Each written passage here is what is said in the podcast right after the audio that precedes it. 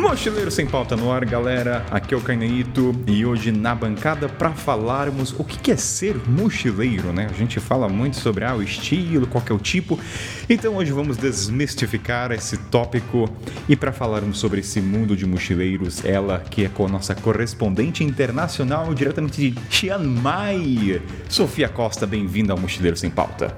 Oiê, muito obrigada pelo convite, adorei estar aqui de volta e vamos lá, bora falar dos estereótipos aí. E diretamente da cidade carioca, Rio de Janeiro, chega mais Nicolas Guerra. Opa, beleza, Nicolas, diretamente do Rio de Janeiro, nascido e criado, Carioca da Gema. Primeira vez aqui, estou muito feliz, muito obrigado pelo convite. E vamos lá. E fazendo jus à cidade maravilhosa, praticamente são vizinhos de bairro. Bem-vindo, meu querido Moisés Júnior. Ou Moisés, posso brincar? Posso chamar Titio Moisés? salve, salve, nação mochileira. É um prazer inenarrável fazer parte dessa bancada pela primeira vez. Ó, só, uma, só uma piadinha interna, porque eu chamei de tio, se não gostar, me xinga. É porque assim, a gente vai perguntar, a gente vai colocar até no programa, existe uma idade, galera, pra ser mochileiro? Moisés tá aí pra quebrar esse estereótipo. Mas enquanto isso, vamos deixar mais pra frente que o Moisés vai ter a palavra sobre essa questão da idade. Mas enquanto isso, temos o momento jabá, então sobe a trilha do jabá e vamos começar.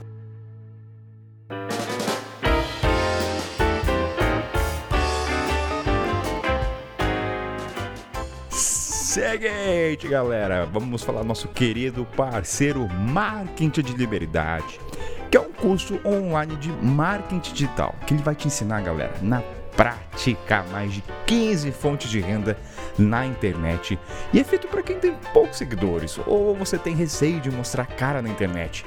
Ó, eu, Kainan, fiz, estou fazendo, estou ainda na, no processo e vou te falar, ele está ressignificando minha vida nesse mundo. Então, vou te passar o site, acessa lá www.marketingdeliberdade.com. Aí você vai lá, clica no vídeo, tudo mais, e você falando que veio pelo Mochileiro Sem Pauta, tem desconto. Não lembra disso, então você vai entrar lá no marketingliberdade.com, fala que tu veio pelo Mochileiro Sem Pauta e um desconto lindo, coloca efeito dinheiro a gente. Então é isso, acesse lá e, queima, e dois recadinhos também para vocês. Seguinte, a história dos ouvintes continua, então você vai, se quiser enviar a tua história, no mochileirossempauta.gmail.com Eu falei aqui, mas vai fazer assim mesmo. E no Instagram agora, né, que é o mochileiros.sempauta. É isso, então, solta o vinheta e vamos começar o programa.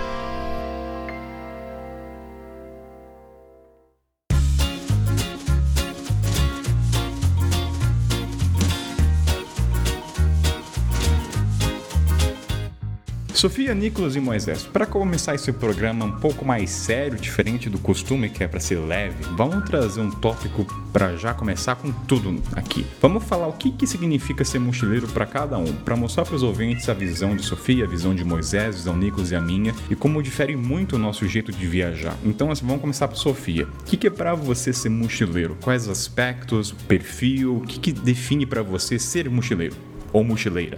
Olha, bem básico assim para mim, mochileiro é quem viaja com a sua mochila. Basicamente é dessa galera que não tá muito preocupada em quantos países vai conhecer, em quantos pontos turísticos vai dar check. Para mim, mochileiro é a pessoa que ela tá preocupada com a experiência, que o mais importante na viagem é a experiência. E aí a gente fala de, de, experiências humanas. Então é muito mais sobre o lado humano do que sobre o material. Para mim, mochileiro é isso. Cara, mochileiro é complementando o que a Sofia acabou de falar. Tipo, mochileiro para mim é o cara da mochila, com certeza. É o cara da vida simples, é o cara que não está preocupado muito em quantificar viagem, ele está tá mais preocupado em acumular experiências. E é o cara que gosta de conectar com pessoas, com locais, com outros mochileiros. E é o cara que está aberto para aprender, né? Só um adendo aqui ao comentário de vocês dois, porque vocês falaram, ah, tem que ter uma mochila. Gente, isso é empírico, eu nem considero uma mochila de rodinha mochileiro.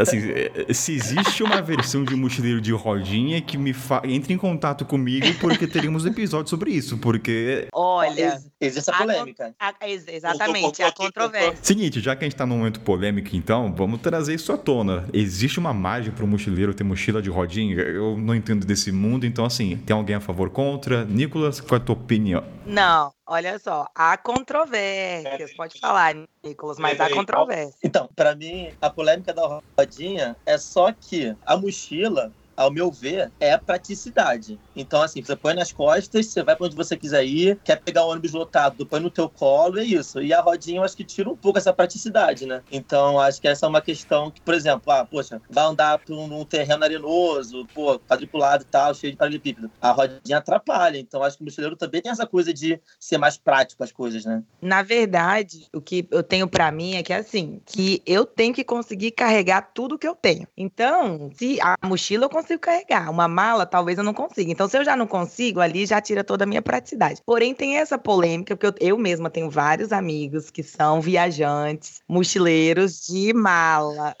E lá vem. Eles vão ver esse programa, Sofia. Quero nem ver. Nath, não briga comigo, amiga. Não briga comigo. Mas eles se consideram mochileiros? Porque assim, eu entendo que o cara usa mochila de rodinha. Quando ele produz conteúdo, tem que colocar câmera. Mas mochileiro. A palavra já diz mochila, gente. Mochila de rodinha. É mala de rodinha. Não existe mochila de rodinha, existe mala de rodinha. Eu tô entrando em devaneios aqui, mas olha, esse programa começou já fora, fora da estrutura que tava para ser programado. Mas tudo bem, assim que por isso que o título é Mochileiro Sem Pauta.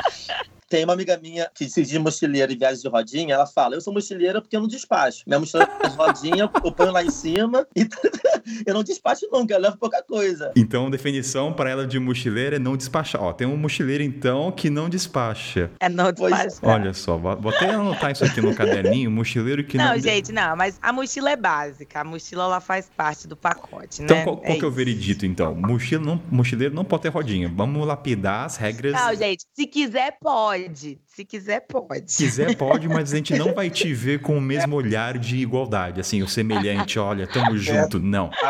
Não. Ah, ó. Vai rolar um preconceito. Não, não. Vai já está rolando preconceito aqui. Já está rolando. Você, você vai cara. Vê o cara chegando no rosto com, com uma malinha de roda. Não, mas vamos falar uma coisa séria aqui. Todo mundo começou viajando com mochila de rodinha, não foi não? Mas eu não considerava mochileiro. Era diferente, era viagem. Não, então, mas eu acho que é uma, é uma, uma transição que acontece. Você começa viajando de mochila de rodinha, aí você vê os perrengues que você passa, que você tem que subir escada, não consegue carregar a desgraça da mala. E aí você vê como é muito mais prático uma mochila, e aí você acaba mudando pra mochila. Ô, Sofia, a gente tem que deixar claro pros ouvintes que esse programa não é para classificar pessoas. Mas vamos, não vamos ser hipócrita, hipócritas. Não, não, vamos aqui, peraí. Jogo, papo reto. Você tá no hostel. Chega um cara com uma mochila de rodinha, te apetece a conversar com a pessoa? E eu falo por mim. Eu... Não, eu julgo, gente. Então, eu todos julgo, julgamos desculpa, também. Julgo Vamos colocar a tapa cara aqui, né? Então, assim, entendemos qual é o veredito. Mochila de rodinha, pode fazer, mas assim, se você aparecer comigo no rosto, eu não vou querer conversar contigo. Simples assim. É, você não é backpacker. É Fancy Packer. Gente, a gente é muito malvado nesse programa. O pessoal vai crucificar a gente. Mas tudo bem que é mochila de rodinha. Não, gente, eu não, viu? Eu tô aqui tentando controlar eles. Eu, eu tô tranquilo, gente. Coloca um efeito de vírgula e vamos dar a voz pro Nicolas agora do que, que ele considera ser mochileiro. Vai que é tua, Nicolas. You and I have this plan to be fabulous and conquer the world. Então, concordo com o negócio do minimalismo. Então, a mochila, viver experiências também. E aí eu vou um pouco mais a fundo falando o seguinte. Quando você é mochileiro, a meu ver, você quer tanto viver aquela experiência e ter aquela experiência de uma forma mais, podemos dizer, é, local, que você não se importa de passar por certas situações. Então, tipo assim, cara, não tenho muita grana. Eu não me importo de ficar 30 horas no ônibus, não me importo de acampar, de pegar carona, porque minha vontade de viver aquilo é tão forte que eu abro mão desses, desse conforto, dessas coisas, entendeu? Muitas vezes, muitas pessoas deixam né, de fazer alguma viagem, alguma coisa, porque, ah, eu não quero passar por isso, eu não quero me, me pôr na situação de dormir em aeroporto. Então eu não vou viajar e tá tudo certo. Eu acho que o mochileiro, não, o mochileiro vai e vamos que vamos, seja o que é, for necessário fazer. Quem nunca dormiu em aeroporto, assim, a, a, experiência é válida, mas assim, mais de uma vez, ô Nicolas, assim, tem minhas dúvidas, tá? Nossa, já dormi incontáveis vezes em aeroporto. Mas assim, não é, pra, não é prazeroso. Sente frio, fica naquela cara. Não, vai, vai. Zero prazeroso, é horrível. Sim, ó, vamos, vamos dar pro ouvinte que, que é, como é que é dormir em aeroporto. Você passa frio, a cadeira geralmente você não consegue encostar e fica aquela barreira de mão, você não consegue deitar. Aí você tenta sentar no chão, chega o policial e fala, please sir, stand up. Então... Exatamente. então... Não, na verdade, dormir em aeroporto é, é situação meio de, de humilhação, né? Que você tá ali jogado no chão chão, né? Você tá ali preocupado, meio preocupado com as suas coisas, não tem. Aí você tá procurando uma tomada, né? Porque é o mais importante achar uma tomada. e é desconfortável pra caramba. E aí você tenta encontrar. E tem que ter Wi-Fi. É, e Wi-Fi. E você tenta encontrar a parte mais fofinha da sua mochila para usar como travesseiro. Que geralmente tem um caderno, tem coisa eletrônica, fica tudo batendo nas costas. É, essa é a vida de um mochileiro, um mochileiro que dorme no aeroporto. Ó, agora sim, o meu ponto de vista, e lembrando pros ouvintes aqui a opinião de cada um, a gente não tá lapidando as regras do que é ser mochileiro. Eu acho que é muito que todo mundo que disse, é a questão da experiência, é muito da imersão local, seja pela gastronomia, seja usando couchsurfing, é se conectar com as pessoas. Para mim não faz muito sentido um país consumir atrações turísticas, tirar foto com templos e sair de lá e falar quantos amigos. Eu, eu, eu tenho uma métrica que tem as pessoas que contam países, para mim é assim, quantos amigos ou quantas conexões você fez? Quantas pessoas de lá você uhum. mantém contato via WhatsApp ou via Skype. Então essa é a minha métrica. E a questão, eu acho que o ponto principal é o mochileiro para mim é ser flexível. Ele se adapta às situações, às situações externas. Mudou isso, mudou o horário, o cara se vira. Ele não está muito atrelado Total. ao roteiro. Ele tem um pré-roteiro na cabeça, mas assim, se um cara chamar, vamos para lá, vamos. Então o cara tá mais pré, o mochileiro para mim tá mais predisposto a aceitar as mudanças. Essa é a minha definição. Exatamente.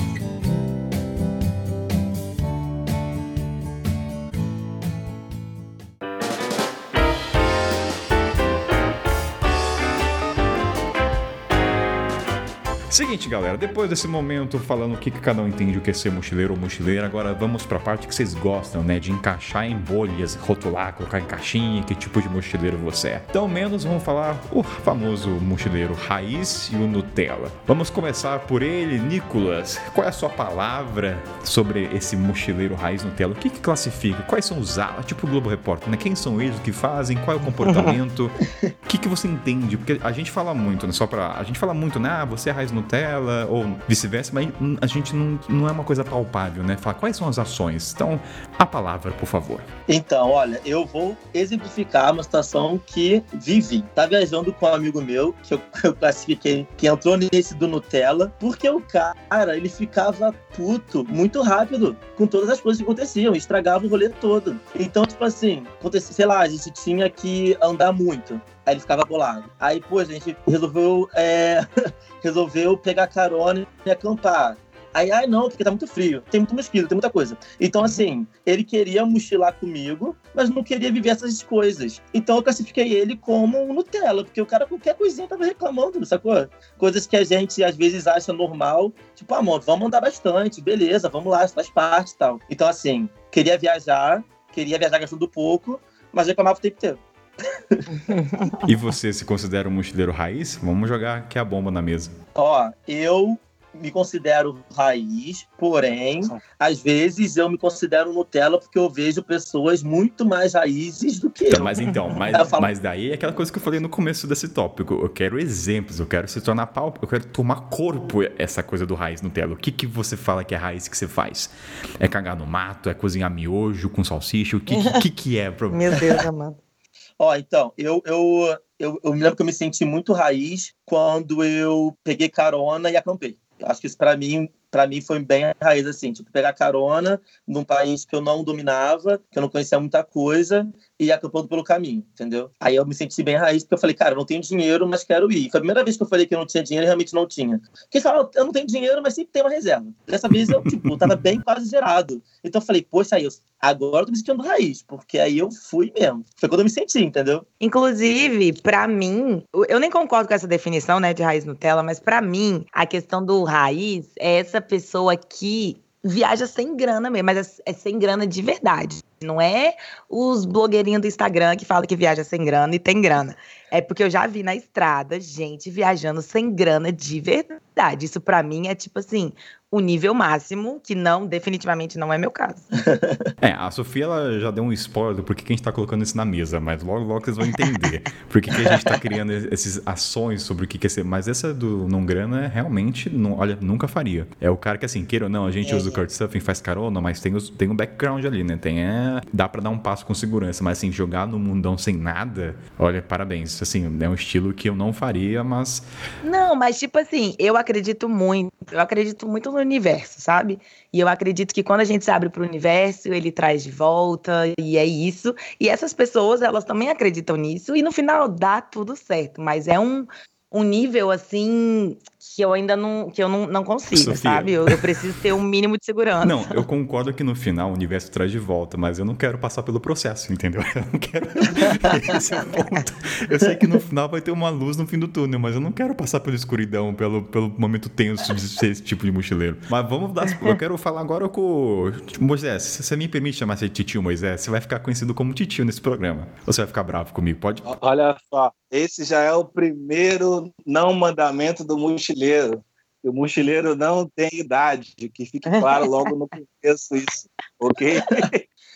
É, o mochileiro não tem idade. Inclusive, tem, ontem eu conheci uma de 63 anos, uma mochileira raiz. Não é tão raiz como foi falado aí, porque esse nível também, para mim, mochileiro, viajar sem grana, mas sem grana de verdade, porra, para mim é, é- é surreal, entendeu? Eu não consigo atingir esse nível. Mas, já antecipando a pauta, eu tenho os meus pré-julgamentos sobre essa terminologia aí, Nutella e raiz.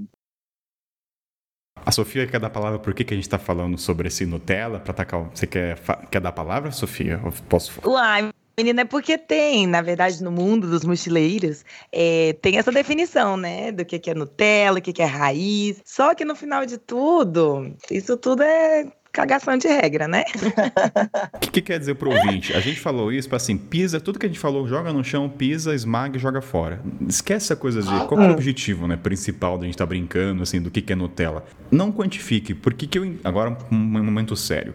Quando você se auto-intitula mochileiro raiz e tudo mais, parte do pressuposto é que você é melhor que o mochileiro Nutella, ou outros tipos de mochileiro. O problema é você comparar. Exato. Então, assim, eu, eu Kainan, nunca vou falar eu sou mochileiro raiz. O que, que isso implica? Para, se questione sobre isso. Quer dizer que, assim, você faz coisas melhores do que o cara que talvez use um GPS ou que usa o TripAdvisor? Cara, são estilos diferentes e modos de vida diferentes. Então, assim, é claro que a gente brinca, ah, mochileiro Nutella. É claro que você pode usar isso como brincadeira. Mas a partir do momento que você usa essa te- terminologia ou se auto-intitular, eu sou mochileiro roots, aí eu já olho com um pouco, um olho um pouco torto pra você. Eu tô sendo sincero aqui com os ouvintes, entende? Eu acho que é exatamente isso, sabe? Eu acho que essas definições é para dizer, ah, eu sou melhor que você porque eu dormi na dormi na rua, eu fiz couchsurfing, você que nunca fez couchsurfing. E tipo assim, eu acho que nós somos pessoas múltiplas e que existem infinitas possibilidades de viajar, sabe? Viagem é muito sobre a gente se abrir e pra gente fazer o que a gente quer fazer, não é pra estar julgando ou se sentindo mal,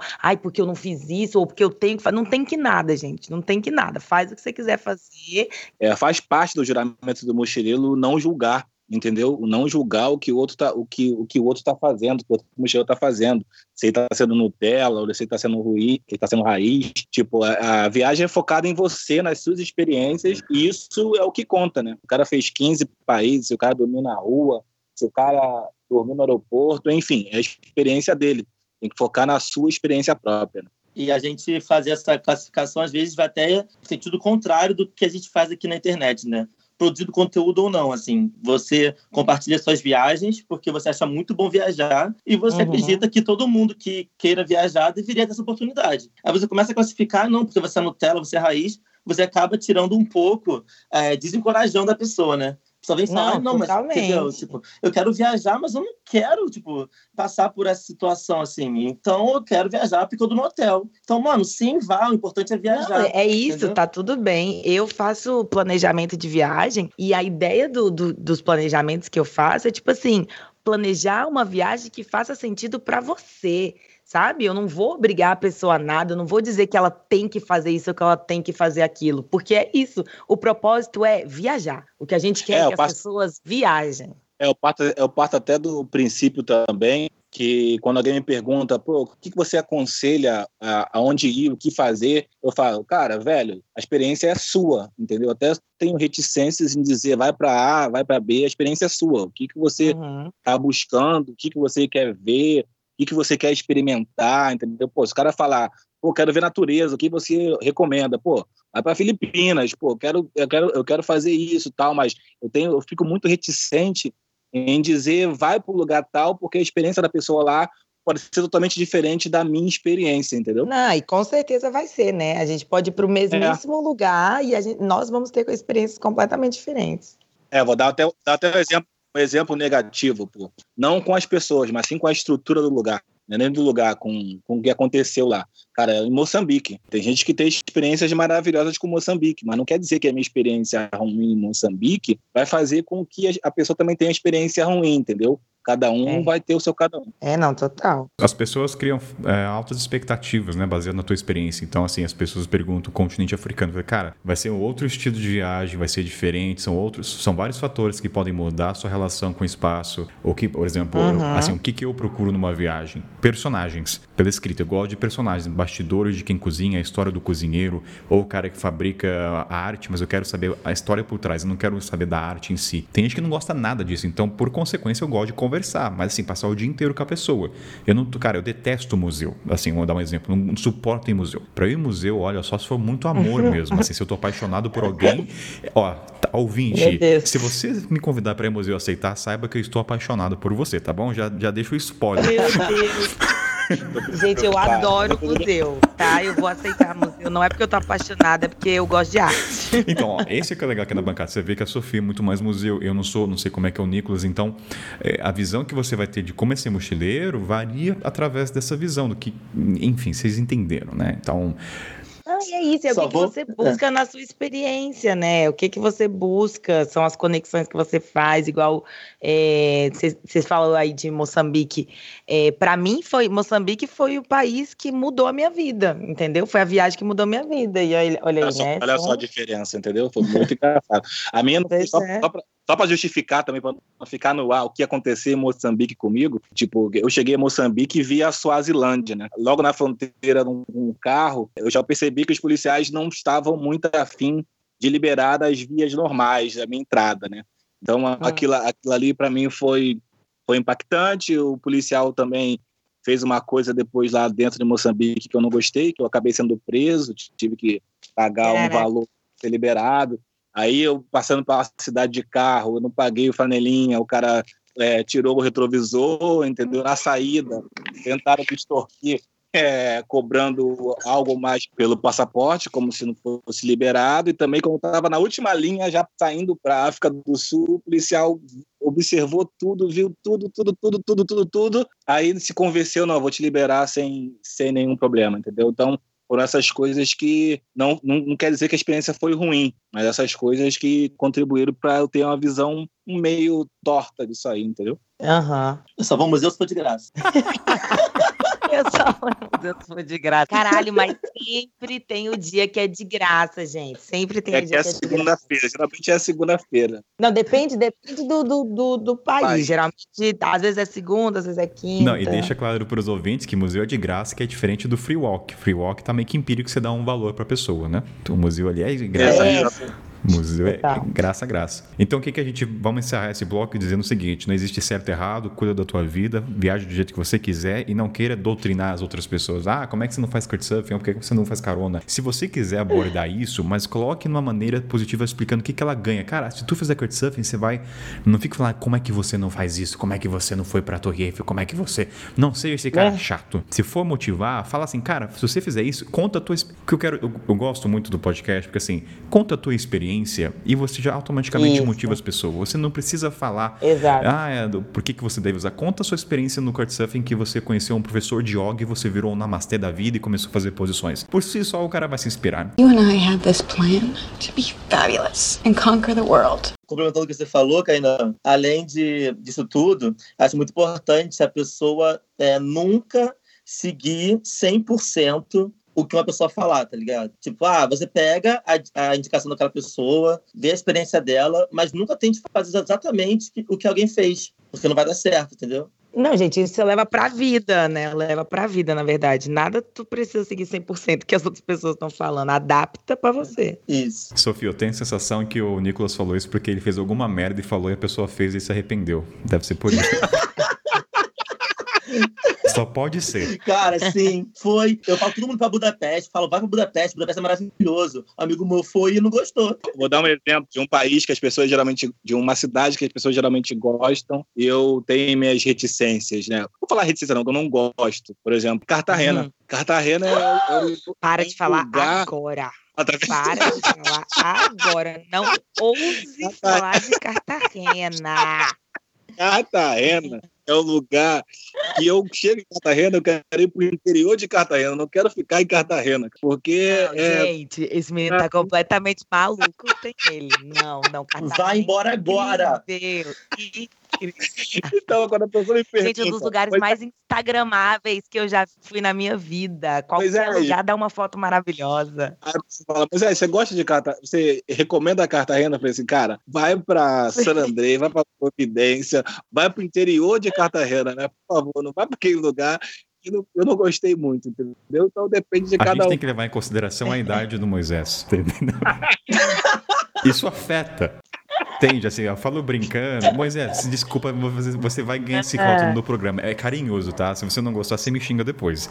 Mas assim, entenda que quando o Moisés fala de Catarina, ele já tá com seus 30 e poucos anos. Isso interfere no, no ambiente, entendeu? Então, assim, a gente 30 é muito, 30 é muito. 30 Muito? Putz, todo fudido então. Moisés, beijo, tá, Moisés? Por favor. A gente, eu te amo, tá bom? Assim, declaração em público pra você nesse programa. Obrigado pela, pela consideração, entendeu? Repetindo.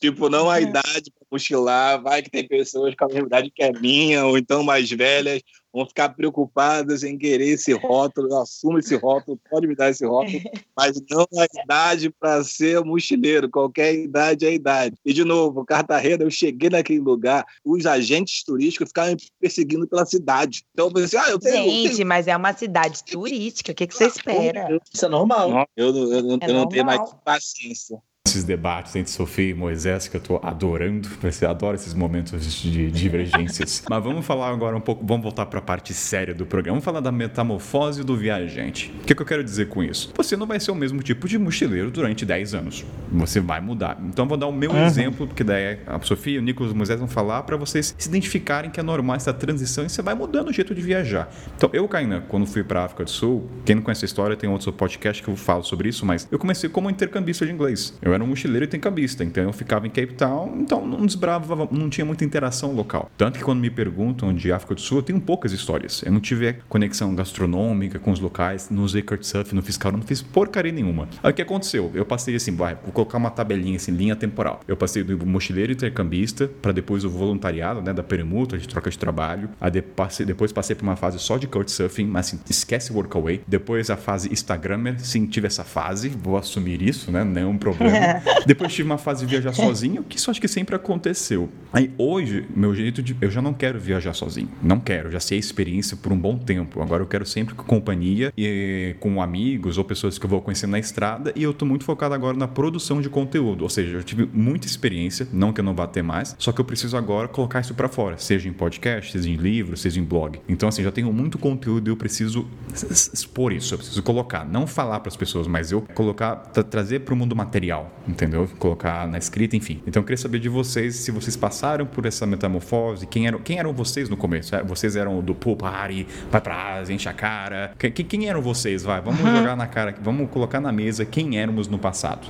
Minha trajetória ela é muito aleatória, ela não é muito linear assim, né? Eu comecei a viajar, a primeira vez que eu viajei foi completamente sozinha. Eu me vi fazendo couchsurfing sem saber o que, que era um couchsurfing. Me vi, tipo, mochileira real sem saber o que, que era, sabe? Andando na cidade de bicicleta emprestada de uma pessoa que eu conheci no primeiro dia que eu cheguei. Então, assim, essa foi a minha primeira experiência. E aí depois eu comecei a viajar de casal, e aí foi aquele, aquele clássico, né? Eurotrip de casal, dando check nos pontos turísticos, tudo, né?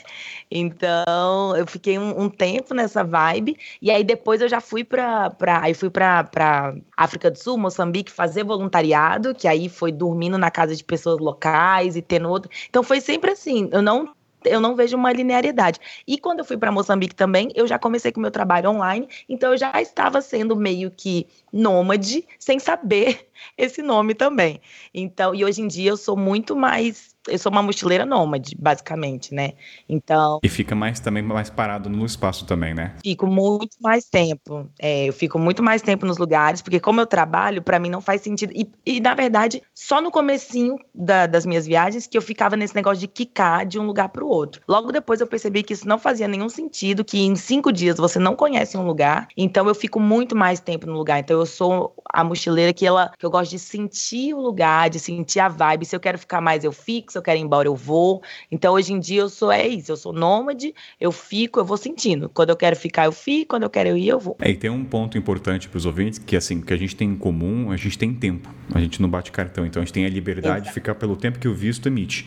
Então, se eu fico seis meses, eu fico seis Exato. meses. Então, tem esse ponto que é importante deixar claro para os ouvintes, essa liberdade que a gente tem de poder ficar o tempo que quiser. É, e uma, uma, uma, mudança muito clara para mim, que isso é legal falar, é que no comecinho, eu, eu sou a garota do planejamento, né? Eu sou publicitária, na, quando eu trabalhava em agência de publicidade, eu era planner, e o planejamento, ele tá presente em todas as áreas da minha vida. Então, eu comecei a viajar, eu era a maluca do planejamento. Eu tinha ali, ó, tudo que ia fazer cada dia, e aí, hoje em dia, gente, né, não tem. O plano é não ter plano, entendeu? Então eu vejo essa, essa diferença muito grande da Sofia super planejada para a Sofia que só deixa a vida acontecer. O meu, eu acredito que eu mudei bastante, mas é eu sou um pouco aquele clichê do. Minha primeira viagem, mochilão, assim, sozinho, né, pra fora do Brasil e tudo mais, foi aquele clichê do saiu do trabalho, não larguei, saí do trabalho, tinha uma grana, né, porque eu fui demitido, né? Então, assim, não, não, não pedi demissão. Mas peguei a rescisão e fui mochilar. E no início, foi o quê? Verão europeu. Ou seja, hum. festa o tempo inteiro. Eu era muito o Vida Louca, tipo assim, muito Vida Louca. Era festa. Pare hostel, pare, hostel. E... Mochileiro Cazuza, Vida Louca. eu era muito Vida Louca porque eu tava naquele tesão de caraca, meu Deus, isso é muito maravilhoso. Aí você vai, uhum. vai pro rolê, chega de madrugada, faz o free walking tour virado. E foi isso durante praticamente três meses na Europa. E aí, né, chegou uma hora que ninguém aguenta. Então, assim, acho que eu fui mudando com o tempo. Aproveitei muito essa fase. Aí, quando eu fui pra Ásia, já fui diminuir um pouco a, o ritmo. Mas ainda era Ásia, então era fumo um pare, ainda era loucura. Mas é. você já vai se adaptando e vai aprendendo, né? Acho que né, não tem um. Não tem, tipo, ninguém vai te ensinar, né, como é que você faz. Então eu fui meio. E o dinheiro foi acabando também, né? Então também fiz isso. O dinheiro foi acabando, não, não dá para ficar enchendo da cara o tempo inteiro. Então, hoje em dia, mais pro final dessa viagem, né, depois desse um ano, principalmente quando eu fui pro continente africano, eu me tornei muito mais o cara que estava muito mais interessado em, tipo, me conectar com as pessoas. Então, já ah, não, mano, não vou mais para essa festa porque amanhã de manhã eu quero muito fazer um rolê X. Então já fiquei muito mais, é, podemos dizer, responsável, pensando muito mais nas consequências do que eu iria fazer. Antes era não, vamos, vamos, vamos ficar três dias no meio do mato fazendo nada, vamos, entendeu? Então acho que foi amadurecendo, entre aspas, né? Porque né, quem sou eu para dizer o que amadureceu ou não nesse quesito de viagem? Mas eu fui mudando a mentalidade. E hoje em dia, né, hoje, né, 2020, eu tô muito mais é, focado em produzir conteúdo. Então, minha próxima vez que for viajar, que for viajar, eu pego muito a Sofia como exemplo, né? Então, eu me inspiro uhum. muito. Então, assim, eu quero muito por esse lado também de me fixar mais no lugar, ficar um tempo, né? Já trabalhando online e tudo mais. Então acho que essa foi a minha história. Sofia, você tem seus seguifãs já aqui na bancada. Olha os seguifãs. Ai, seguimores, tô gravando com seguimores. Fico até preocupado, né, agora de contrariar a Sofia em algumas coisas, já que essa bancada toda, entendeu? Tá a favor. Mas, o Moisés, alguém tem que fazer o papel do diabo. Sempre tem as pessoas nesse programa que vão ser os odiados, entendeu? Eu, eu tô me sentindo aqui da CNN, que tem aquela bancada, o cientista e o, o cara, o cara que rege a bancada é a favor de um lado, entendeu? Então não sei como é. falar agora. Moisés, a dica é assim, assuma essa posição e vai com gosto. Se joga, entende? Beleza. Eu vou ter seguidores com relação a esse assunto também. You and I have this plan to be fabulous and conquer the world. Olha só, eu comecei, gente, eu, é um pouco igual do, do, do Nicolas, Tipo, eu não larguei tudo, é, eu tomei um chute na bunda, assim, do trabalho. É até uma história que depois eu conto com mais detalhes, é, é, um pouco triste, mas usei essa tristeza com algo positivo. Eu tinha um preconceito, até estranho falar, eu falar hoje sobre tipos de mochileiros, mas eu era um cara que tinha preconceito contra mochileiros. Para mim, viagem de mochila era farra, era orgia, então não queria estar em quarto compartilhado, pelo amor de Deus, eu não, eu não quero isso, eu não sei quem vai ouvir que também tem essa mentalidade, mas como diz, né, a vida, né, você acaba mudando com, com, com o tempo. Então eu comecei meio mochileiro bicho do mato. Eu comecei pela uhum. Colômbia, aí, olha aí, Sofia, Colômbia, é. comecei pela hum. Colômbia, comecei pela Colômbia, mas estava hiper preocupado. Eu, eu, sigo uma, eu sigo a Carol do projeto Virar Volta, então ela me ajudou muito a fazer esse, esse mini planejamento de que para eu perder esse medo de de viajar com o mochileiro, de estar junto. Então, comecei um mochileiro bicho do mato, preocupado, olhando para tudo. Falei assim, meu irmão, o que é isso aqui que eu quero? Então, aos poucos, eu mudei para um mochileiro aglutinador. O que, que é mochileiro aglutinador? Aquele mochileiro que vê as pessoas no canto, sozinha. Aí, pô, vamos aqui, junta você, junta daqui, ah. entendeu? Então, eu sou o cara mochileiro aglutinador, né? Aquele cara que juntava as galera, pegava, pegava aquela, aquele pessoal que estava no cantinho, encolhido, que estava com vergonha, que é tímido, e juntava com a galera do, do rosto do bonde que a gente montava. Cheguei também à fase do, do mochileiro rico. Oi? O que, que é mochileiro rico? Assim? Explique. Mochileiro rico, por exemplo, eu estava em Singapura, estava em Singapura na casa de amigos meus, que da empresa, da ex-empresa que eu trabalhava em Singapura, e eu falei assim: não estou pagando rosto. Olhei para aquele hotel maravilhoso, Marina Bay, daquela piscina a bordo infinita. Nossa, você ficou lá, meu filho rico mesmo. Meu Deus. Perguntei, por que não? Aí vai lá, eu com as mochilas, todo cheio, todo cheio de parafernália é, tecnológica para tirar foto, para filmar. E tô lá eu um dia, fiquei uma diária lá nesse, nesse hotel. Isso foi uma fase. Tem a fase do beberrão, nossa, na, na, na Ásia, então, tipo, era beber todo dia, bebia, bebia cerveja no café da manhã, no, no é. almoço, é. na, é, festas, tipo, um bar e várias festas, copipi, então era tudo, tudo era uma loucura, tudo é festa. Aí passei a fase do, do queria ser um mochileiro blogueiro, de falar sobre os lugares, pegava meu laptop, tinha vários. Por que queria? O que que, peraí, por que queria? O que que aconteceu nesse percurso? Não, Uau. você falou que você queria, verbo de querer, passado, que não se realizou. O que que aconteceu? Depois eu, eu comecei a ver que, assim, cara, perdia muito tempo, queria... Às vezes eu não curtia o lugar porque... Não, não, não, não. Peraí, eu vou corrigir você. Peraí, aqui tem produtor de conteúdo, você não perdia, dá trabalho. Não vem, não, eu vou defender eu, Sofia, aqui. Não. É, vamos lá, calma lá, calma lá. Perde tempo. Dava muito trabalho e eu não queria, eu queria curtir não, o lugar. Não, mas eu, eu, eu entendo o que você está falando, porque realmente é é, muito tempo. Se você se propõe a produzir o conteúdo, é um tempo que você vai dedicar para é. isso, né? E tem não, gente que realmente não tem saco. Não, e vira, e, vira, e vira realmente um trabalho. A minha questão durante a viagem na Ásia, se realmente eu queria aquilo como trabalho ou queria uhum. como um entretenimento. Então eu decidi, cara, eu não quero, quero curtir o lugar se depois eu tiver que de fazer conteúdo, escrever alguma coisa, faça em outro momento. Mas esse momento aqui uhum. eu não quero, eu não quero pegar isso como, como um trabalho. Como um trabalho. Então, é. Tem a fase também do mochileiro do pegador, né? De tipo, cara, poder. Porque imagina a minha cabeça, pô, solteiro na Ásia, várias festas. Tu é casado hoje, né? Graças a Deus, sou casado. Graças a Deus, essa fase sou. Qual é o nome da amada? Suyan. Suyan vai ouvir esse programa? Sim. Não, então eu quero que você jogue tudo na mesa. Passado é passado. O que fica fica em Las Vegas, fica em Las Vegas, que fica em Copipi, fica em Coquipi. Houve essa fase do, do, do pegador de várias nacionalidades, ficar contando bandeirinha de país, olha, foi do país tal. Nossa, mas Nossa. eu tenho amigos comigo aqui na Tailândia Nossa. que é desse jeito, que tem lista ah, com o nome lista. da pessoa ah, e a bandeirinha julgo, do país. Eu julgo, eu, eu vou julgar. Eu vou falar uma cara assim, julgo. Eu admito, vou falar a verdade, eu tinha um grupo em que, em que o objetivo era descobrir da onde era a menina, porque eu só mandava a bandeirinha do país, entendeu? Ah, então eu passei, eu passei gente fase sim passou a fase do mochileiro, esse contador de países, né? Uhum. Com relação às meninas. Agora estou na fase do mochileiro empreendedor, de, tipo, de estar tá, de tá buscando, de estar tá trabalhando, trabalhando com conteúdo que já que, que eu tinha guardado, tipo, de fazer conexões com lugares, com pessoas que eu fiz nos países. Então agora é a fase do mochileiro empreendedor. Foi todo aquele tempo que você não queria dispor, agora você está colocando, né? Você está só Exatamente. Agora, agora eu resolvi sentar tá, tipo, não, ver isso como realmente, não como entretenimento e como uma fonte de renda, como um trabalho. E agora esse, para mim, é o momento que eu estou de mochileiro em casa, no Rio de Janeiro, produzindo, produzindo conteúdo e pensando no lado empreendedor. É, isso vai ter até um, mais, até um spoiler de pautas futuras, vai ter um episódio sobre a produção de conteúdo na estrada, né? Mostrar os bastidores, mostrar pra galera assim, olha, você quer fazer isso da sua vida? Se prepara que você vai passar muitas horas em frente com... Não, e é muito engraçado que a galera eh, não tem ideia do trabalho que dá, né? Mas tipo ideia... assim eu abri meu Close Friends para ensinar algumas coisas de fotografia mobile e tal. E aí, toda vez que eu ensino alguma coisa, a galera fala: Meu Deus, eu não imaginava que dava todo esse trabalho. Eu achei que era um aplicativo. É, meu amor.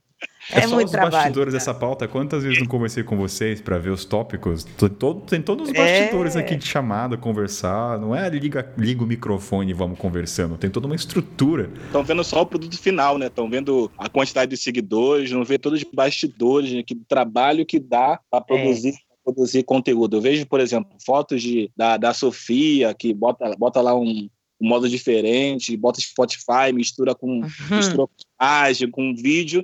Quem, quem vê aquilo já, quem não tem ideia de como aquilo dá o trabalho, acha que é fácil, só, só É, clicar. só um aplicativo. É muito louco que depois que você começa a estudar esse meio, eu comecei a estudar agora edição de vídeo e tudo mais. Então, toda vez que eu vejo um story ou um vídeo de algum produto de conteúdo, eu penso, cara, o trabalho que deve ter dado isso. Aí eu vou lá, comento, curto, compartilho. Falar o mínimo que eu posso É fazer, mano, porque dá muito trabalho. Não, e vou fazer uma. Vou cutucar. Se você é um mochileiro que tá no hostel agora e tá vendo aquele cara ou a menina lá no computador, focada durante horas, não incomode. Deixa ela quieta. Ou deixa ele quieto. Deixa, Porque é nós lá. aqui falando, entendeu? Que tá ali editando o programa pra você ouvir.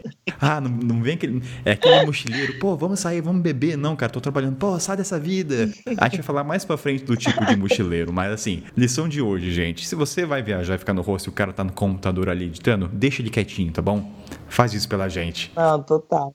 É o que eu mais escuto, é isso. Nossa, mas você trabalha tanto. E é tipo, sim, meu amor, é por isso que eu tô aqui, porque eu trabalho. Me deixa trabalhar, pelo amor de É. Deus. Geralmente as pessoas não associam o viajar como um trabalho, né? Eles acham que você tá, com, tá no entretenimento, tá brincando, entendeu? Então, geral- ainda mais quando você fala trabalho com viagem com internet. Vai explicar isso pra uma pessoa mais velha que você trabalha assim. Não, isso agora que você falou, deixa eu falar um. um- um- nossa, até fiquei com raiva aqui de novo. Fui num.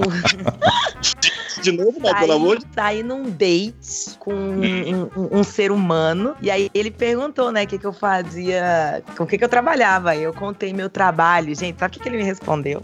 Sabe o que, que ele me respondeu? Que meu trabalho era praticamente sem esforço. Que hoje em dia é muito fácil fazer o que eu faço. Ah, mentira. Na hora não foi um Ele falou, ele falou almost effortless. Eu falei, nah, né? tô acreditando que eu tô escutando isso não. O amor esvareceu na hora, né? Não, mas nem, nem tinha amor, nem tinha amor. Nesse momento eu falei, ah, você vai pagar meu sushi e eu não vou te dar nem um beijinho. É o mínimo que ele podia fazer.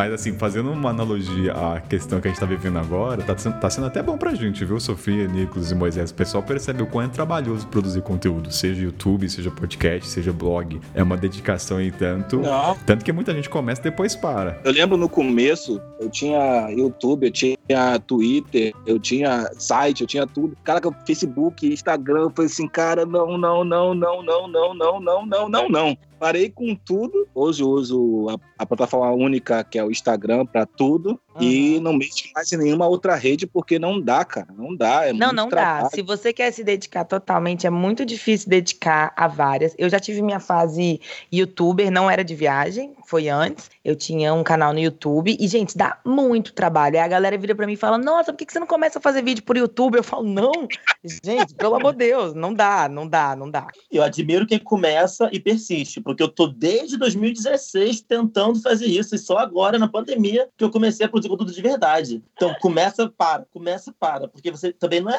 numa noite pro dia que você começa a ver resultado, né? Não, é isso. Os ouvintes, né, que pô, esse trabalho é como qualquer outro, demora até você plantar a sementinha, tem que regar todo dia, até virar uma planta para dar fruto. Tem todo um trabalho, tem toda uma estrada que tem que percorrer.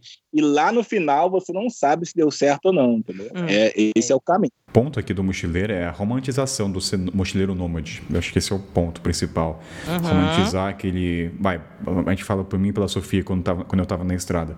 Mas na metade do tempo eu passava fazendo pauta editando podcast ou lendo sobre técnicas de edição. Entendeu? Eu ficava dentro do. É, não, e assim, tem essa, essa coisa, né, de que, nossa, não, não trabalha, né? Não, não tá trabalhando, tá viajando o tempo todo. É, e a maior parte do meu tempo eu estou trabalhando, né? E além de eu produzir conteúdo, eu tenho meu outro trabalho. Então, assim, eu tô trabalhando o tempo inteiro. Então, rola, rola essa romantização mesmo. Aí quando a pessoa vira pra mim e fala que é praticamente sem esforço, dá vontade de socar a cara do ser humano dele. Fica na alma, fica registrado na alma. Nah, que que é isso?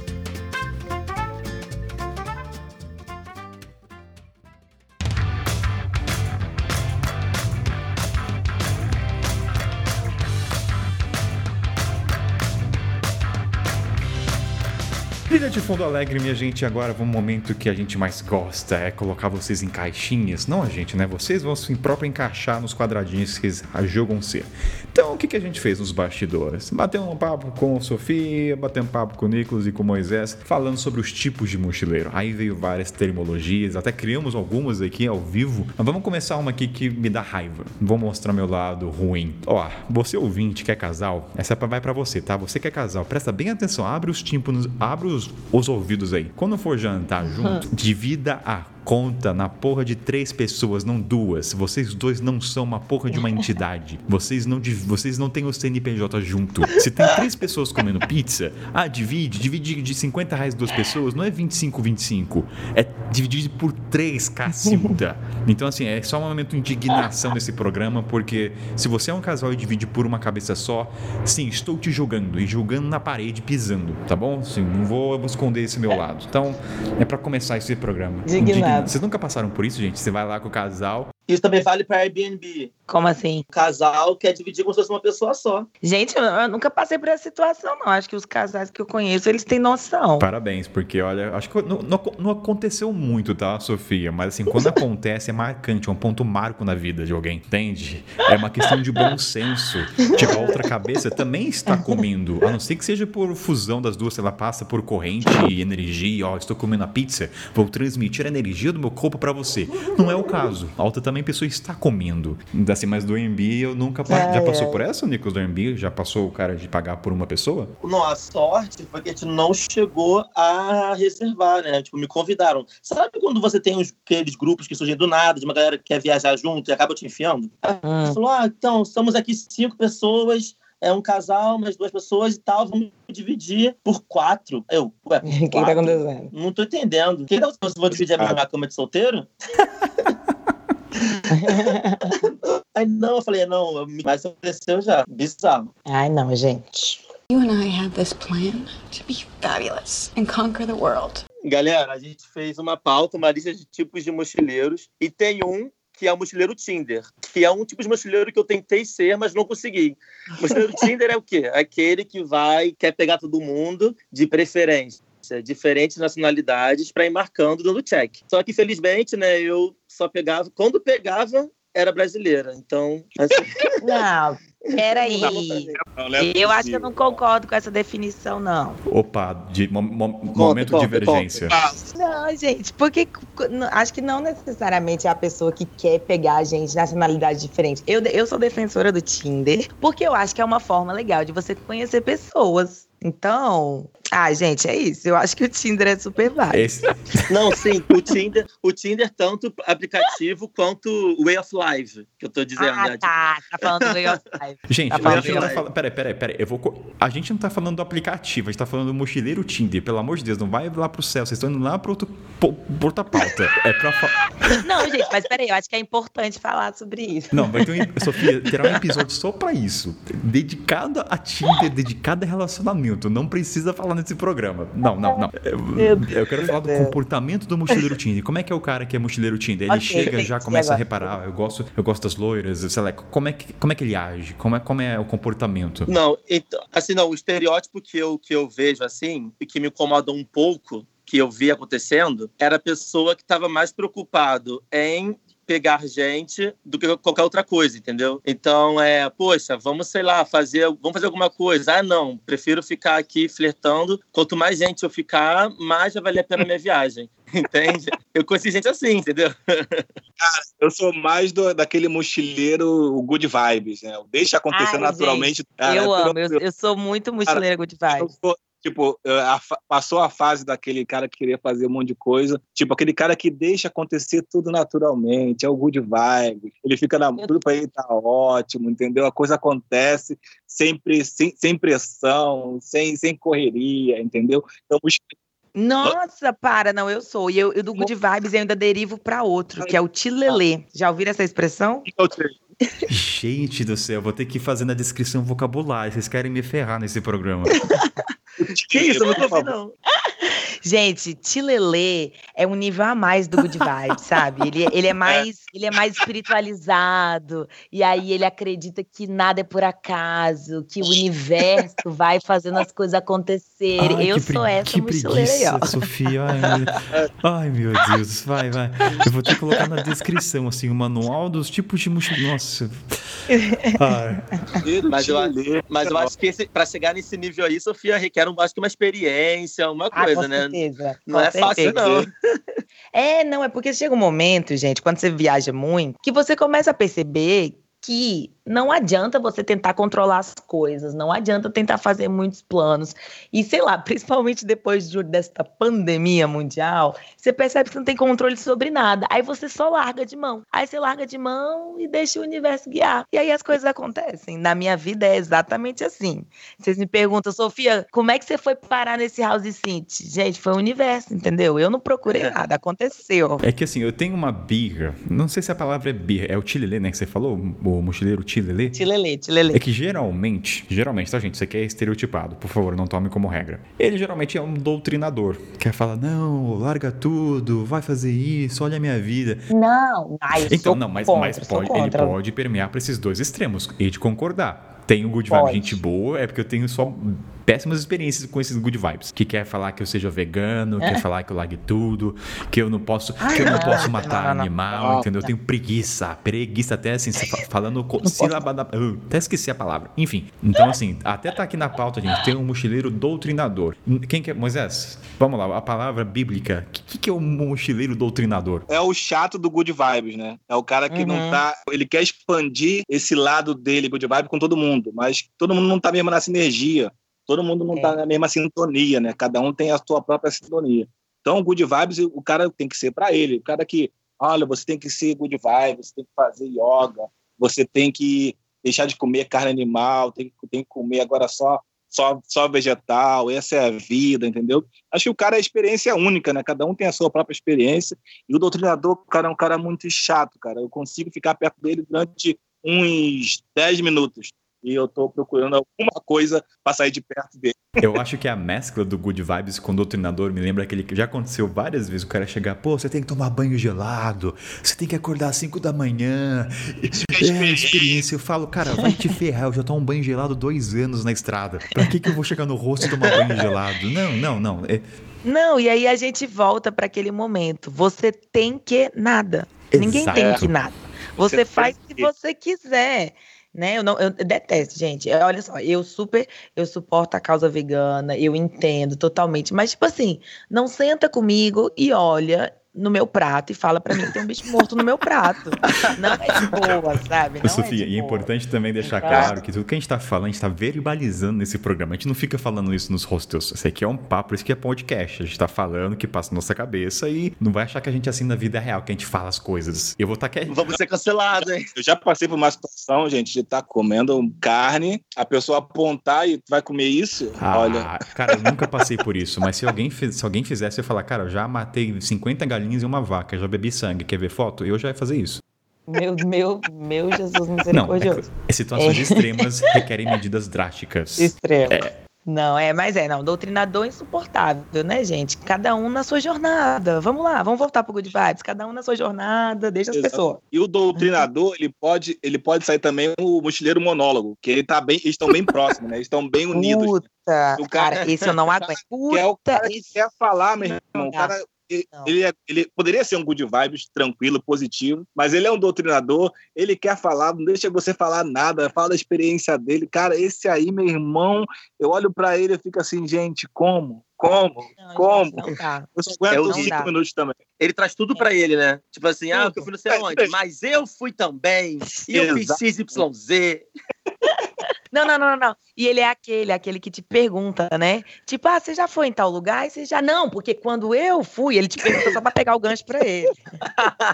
You and I have this plan to be fabulous and conquer the world. Eu tava onde? Tava em La- Labuan, Labuan Barro, indo para indo ficar uns três dias lá nas ilhas de Komodo, passar por aquele lugar maravilhoso. Cara, eu entrei num bar, o cara cismou que ali não era lugar para eu estar. Eu tinha que mergulhar. Se você tá mergulhando aqui pela primeira vez na Indonésia, tô, tô. não, você devia ir lugar tal, lugar tal, lugar tal, lugar tal. Eu pensei, Ai, cara, eu nem comecei a mergulhar aqui, o cara tá me dizendo que eu tenho que mergulhar em outros lugares. Pelo amor de Deus. Chato, né? Chato demais. Ah, maluco. Cara, eu dei um. Aí eu dou um corte, às vezes eu meio so- soberbo, né? Eu dou um corte, aí saio de perto e pra ficar na minha good vibes tranquilo, entendeu? Tendo a minha própria experiência. É, não, me deixa aqui, caralho, me deixa em paz. Teve um que a gente falou, Kainan, também na pauta, que eu acho muito interessante, querer saber a opinião de vocês. É aquele mochileiro reclamão, que reclama de coisas que não cabe, tipo quarto compartilhado. Aí reclama que tinha gente roncando. Aí reclama de ter que dividir banheiro. Mas é um hostel, tá ligado? Agora, agora eu vou lançar a polêmica, vou lançar a polêmica porque eu sou um cara polêmico. Ai. Esse cara tá, vai. Lá, lá e vem, lá e vem. assumir o cara polêmico desse podcast. Hum. O mochileiro Fep Fep, aquele que no quarto compartilhado faz coisas que não deveriam fazer. O que, que vocês acham dele? Gente, nunca, nunca presenciei, nunca vi. Na, que bom que nunca Hum. presenciou. Que bom. é, não, FEP FEP eu nunca presenciei, mas pessoal transando já. Não, é que assim, o FEP. Eu é que, nunca. gente, a gente tá. É, ah, no caso seria não presenciar, seria ouvir, né? É, geralmente você. Mas eu nunca é, vi também. Ah, cara, eu- eu parto do seguinte pressupor: se você sabe fazer sem som, seja profissional, entendeu? Faça coisa bem feita. Se for lá fazer o coito, coloca uma cortininha, tenta não fazer cowboy, entendeu? Gente, eu. Eu sou muito de boas, na verdade. Eu acho que deixa as pessoas, sabe? Às vezes a pessoa, né, se apaixonou ali, não tem um lugar, deixa as pessoas. Deixa isso. Ah, Um dia pode ser você, kkk. ah, Sim. tô rindo aqui. Tipo, se fosse, você, se fosse você ali no lugar deles transando, você ia estar feliz. Entendeu? É verdade, você falou um ponto, ponto interessante. A Sofia realmente é a mochileira good vibe. Você percebe que ela tá nesse momento, mochileira good vibe. Gente, mas eu não era, eu não era assim, né, na verdade. Deixa as pessoas, fica de boa. Fica de boa. You and I have this plan to be fabulous and conquer the world. Quando a gente montou essa lista foi engraçado porque a gente vai se identificando quem é nós nessa lista, né? Queira ou não, a gente se encaixa. A gente... Mas quando vocês falaram do mochileiro paizão, naquele que toma conta, eu comecei a rir. Eu falei, cara, sou eu. Eu sou, eu sou o cara que quando eu tô em rosto, eu falo, cara, você tem cópia do passaporte? Ó, cuidado. Eu sou. Eu falei, caramba, eu assumi esse papel e não percebi. Eu, eu virei Ai, tiozão, viu. Moisés? Eu tô sendo tiozão já, cara. Eu tô aceitando isso. É um pouco doloroso. Já falei, já falei. De cabeça, tu é mais velho do que eu. Já sei. Não, isso eu assumo, mas eu, eu sou o mochileiro paizão, um cara que quer tomar conta, não é tomar conta, mas tem um cuidado com o mochileiro, às vezes que é jovem, tá começando, ou dá uma orientação quando é requisitado, né? Não vou, não sou o doutrinador quando pergunta, ah, continente africano, olha, cara, eu fiz isso, entendeu? Assim, conta a minha experiência, foi o que a gente falou, conta a tua história e você inspira pelo que você conta, entendeu? Que mais alguém aqui é paizão, eu só vou assumir essa posição aqui. Ah, eu sou zero pai e mãe.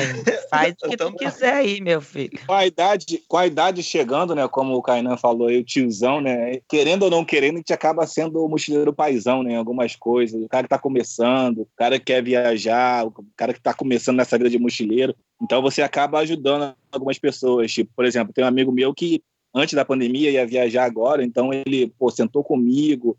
Eu tive toda, toda a paciência de explicar o que fazer. Não, mas aí é diferente. É diferente. O negócio é lá no albergue, Não, porque, no- porque situação. nisso aí, se a galera me, me a galera sempre me pede conselho, ajuda, e eu super ajudo. Só que é tipo na, na viagem, entendeu? Ali no rolê, não antes. Eu me amarro em, em conhecer o mochileiro paizão, porque troca a maior ideia, aprendo bastante com eles, entendeu? Não, é, é É na ótimo. viagem que eu tava falando, desculpa, desculpa. É na viagem. Não, mas você falou na viagem, mas o Moisés estava falando, tipo, antes, sentou comigo, conversou, ah, é tipo, tem que não, ser ah, na eu tenho preguiça, eu quero que se Não, dane. não. Aí, vai, vai- aí, aí você vai ouvir podcast, vai entrar em blog, entendeu? É diferente quando você tá na Aí estrada. você, aí você Não. cobra consultoria, pô. É, exatamente. Tá vendo aí, gente? Tá vendo aí? Kainan não é acessível. Eu sou É, Kainan, acessível. não, Que ele, isso? ele já escreveu isso que ele, E eu- ele escreveu isso que ele não é acessível. Eu não sou claro acessível. não. não, não, não, não, não. Eu, eu, eu, eu tenho. Não, é, ah, não vamos ser. Não, gente, não vamos ser hipócrita nesse programa aqui. Não vamos, não vamos, não vamos trazer hipocrisia. Depende de como a pessoa até chega. Se a pessoa chega assim, ah, é, qual- é, como, é que, como é que as pessoas chegam? Não, não fazem mais isso. Mas, ah, Kainan, é, pra onde eu vou pro continente africano? Falei, cara, dá preguiça de responder. Eu, tipo, uma coisa é perguntar, pô, Kainan, o que você sugere? Mostra... Enfim, é, não vou entrar nesses detalhes, mas assim, sou acessível, tá? Pra quem os ouvintes que mandou mensagens, não, acho que desde que você falou, tipo, desde que chega assim e fala, cara, eu quero ficar 30 dias na Europa. Me diz quanto é que eu tenho que e tenho levar. 3 mil euros. Ai, é, o que eu é. faço? Aí Não. eu falo, cara, investe na bolsa. Não, mas eh, rola muitas vezes comigo, sabe? Da pessoa chegar e falar: Ah, quanto você acha que eu tenho que levar pra ficar 20 dias na Ásia? Tipo assim, meu Não filho, sei, cara. vamos lá. Primeiramente, você me pague, porque eu trabalho com isso. Segundamente, como assim 20 dias na Ásia? A Ásia é um continente, calma lá, não é assim que funciona. E não dá, pregui... Mas não dá eu preguiça, concordo, Sofia. eu concordo.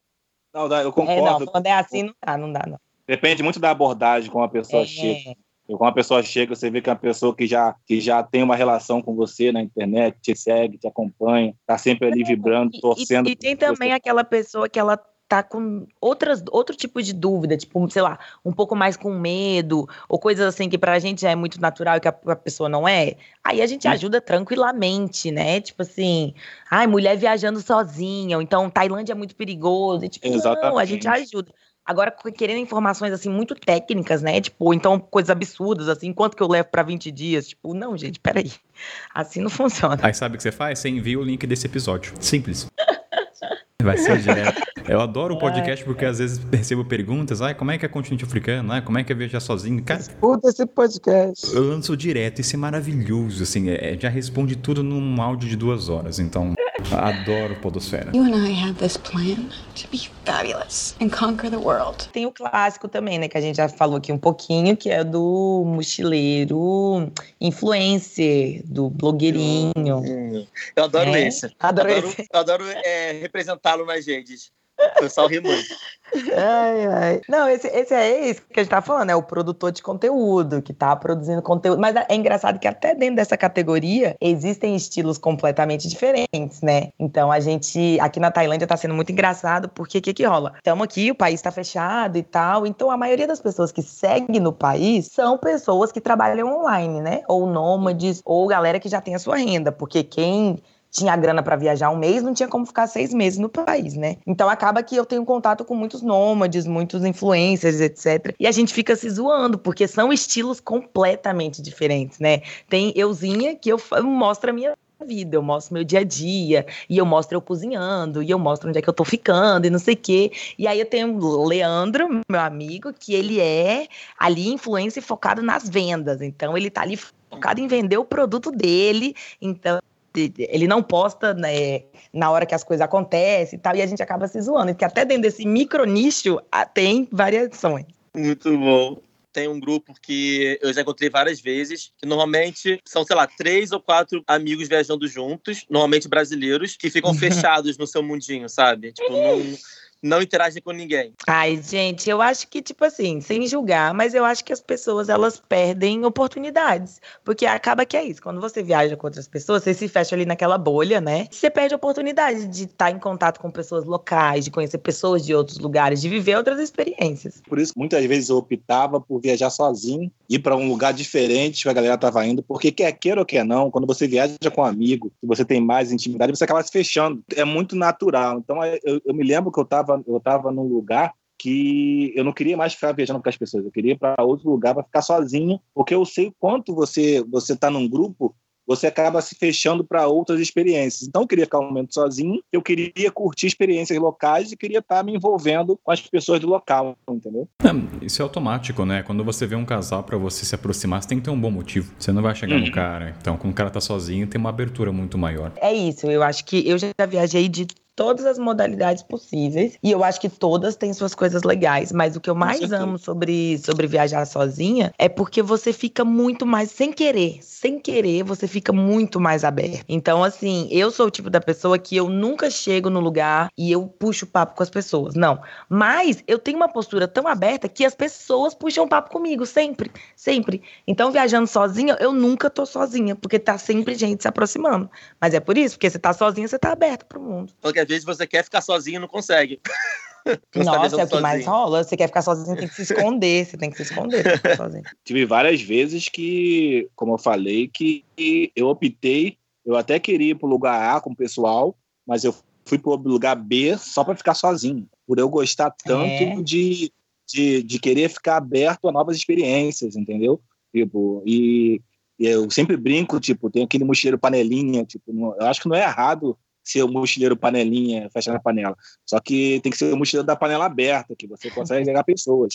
Mas tem momentos que você realmente quer ficar sozinho. Não, o que me incomoda, o, o mochileiro brasileiro, que ele sente essa necessidade de estar com outros brasileiros, de levar a bandeira do Brasil. E é canga do Brasil. E eu, eu não entendo. Você vai tocar gente. nesse assunto mesmo, Sofia? Você quer Gente, tocar nesse vou. assunto mesmo? Eu vou, sabe por quê? Eu É porque estou aqui me polindo de falar disso, mas eu tô Gente. com outras palavras, mas você tá jogando aí na bancada. É isso mesmo que você quer? Gente, nada contra o Brasil, até sou brasileira. Mas, Até sou brasileira. Até Pera, que, pre- que conjugação foi Não, não, essa? mentira. Até. não, mentira, mentira. Eu amo o Brasil, eu amo, amozão. E eu, é muito legal encontrar brasileiros na estrada. Só que, tipo assim, essa necessidade de fazer grupo de brasileiro, de achar brasileiro. E é tipo assim. Vamos se abrir para outras culturas, sabe? É legal você entrar em contato com outra cultura, você conhecer gente de outros lugares. Então, ah, tá, assim. faz sentido agora, tá. Entendeu? É, é nesse sentido. Não, é tipo, eu amo o Brasil, para, amozão, mas é tipo, se abrir pra outras culturas. Eu não vou sair por aí carregando bandeira do Brasil, nem de nenhum lugar. Não, não vou.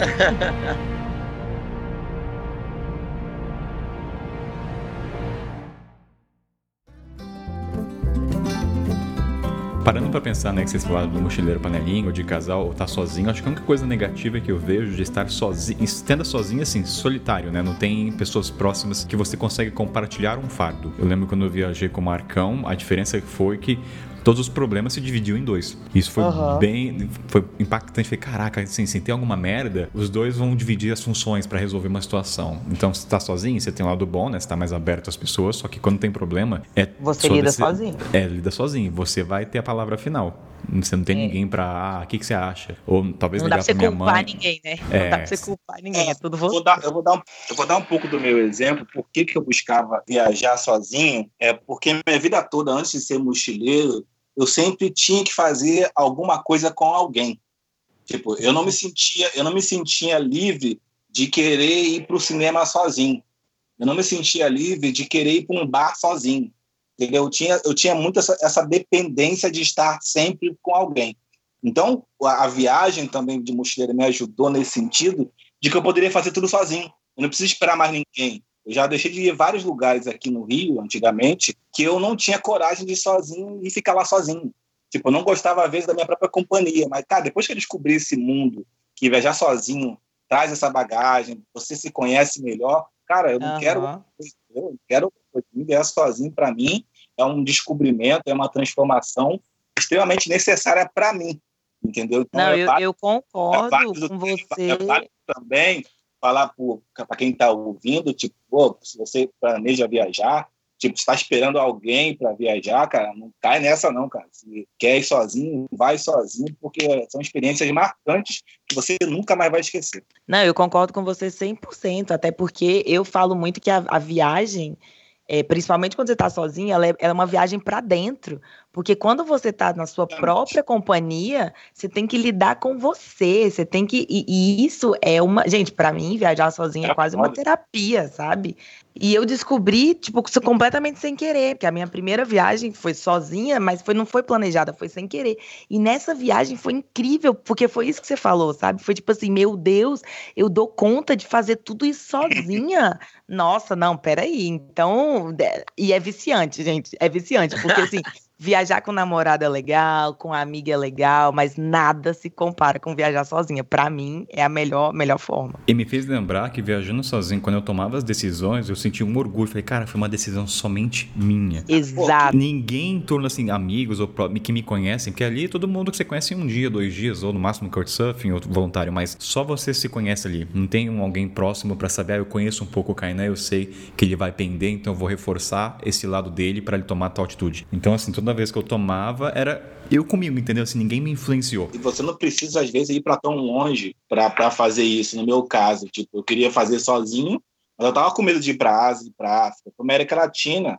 Eu poderia fazer isso também no Brasil. Quero ir, imagina em Bitpoca sozinho. Não, mas Moisés, muda um pouco a distância. Quanto mais longe, mais assim, você tá atravessando o Não, oceano, você fica não. mais Não, eu cauteloso. sei, sei, mas se você não tá confiante em fazer isso, então, Exato, dá pra Ah, começar. tá. Entendi. Entendi o que você quis dizer. entendeu?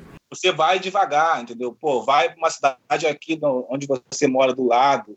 Depois você vai expandindo, que você vai ganhando confiança, cara. Fico até arrepiado de falar nisso, de como, como o quanto, o quanto é, fico lembrando das experiências aqui, o quanto foi gratificante você ter orgulho de, caraca, eu fiz isso sozinho, eu não consultei ninguém, era eu. Pô, isso é foda, cara. Só para validar o que eu tinha falado à distância, para os ouvintes não entenderem, interpretarem errado, é o seguinte: quando você. Não estou desmerecendo quem viaja no Brasil, não é isso. Mas quanto mais longe, maior a responsabilidade com o passo que você vai, o passo que você vai dar. Então, assim, você tá na Argentina, se se você fizer uma merda, você tá no país vizinho, você pega um busão. Você tá no Japão, Entende? É outros 500. Então, assim, a distância interfere um pouco na tomada de decisão, entendeu? Depende da estrutura. Às vezes não tem. Vai, vários países que eu fui não tinha embaixada brasileira, então eu não podia, às vezes, faz, me arriscar mais, entende? Então, sabendo Mas que é é uma por isso embaixada. que eu, que eu sempre falo pra pessoa começar aos pouquinhos, sabe? Se a pessoa tem medo, começa aos pouquinhos, porque aí você vai ganhando confiança e quando você vê, olha euzinho aqui, do outro lado do mundo, entendeu?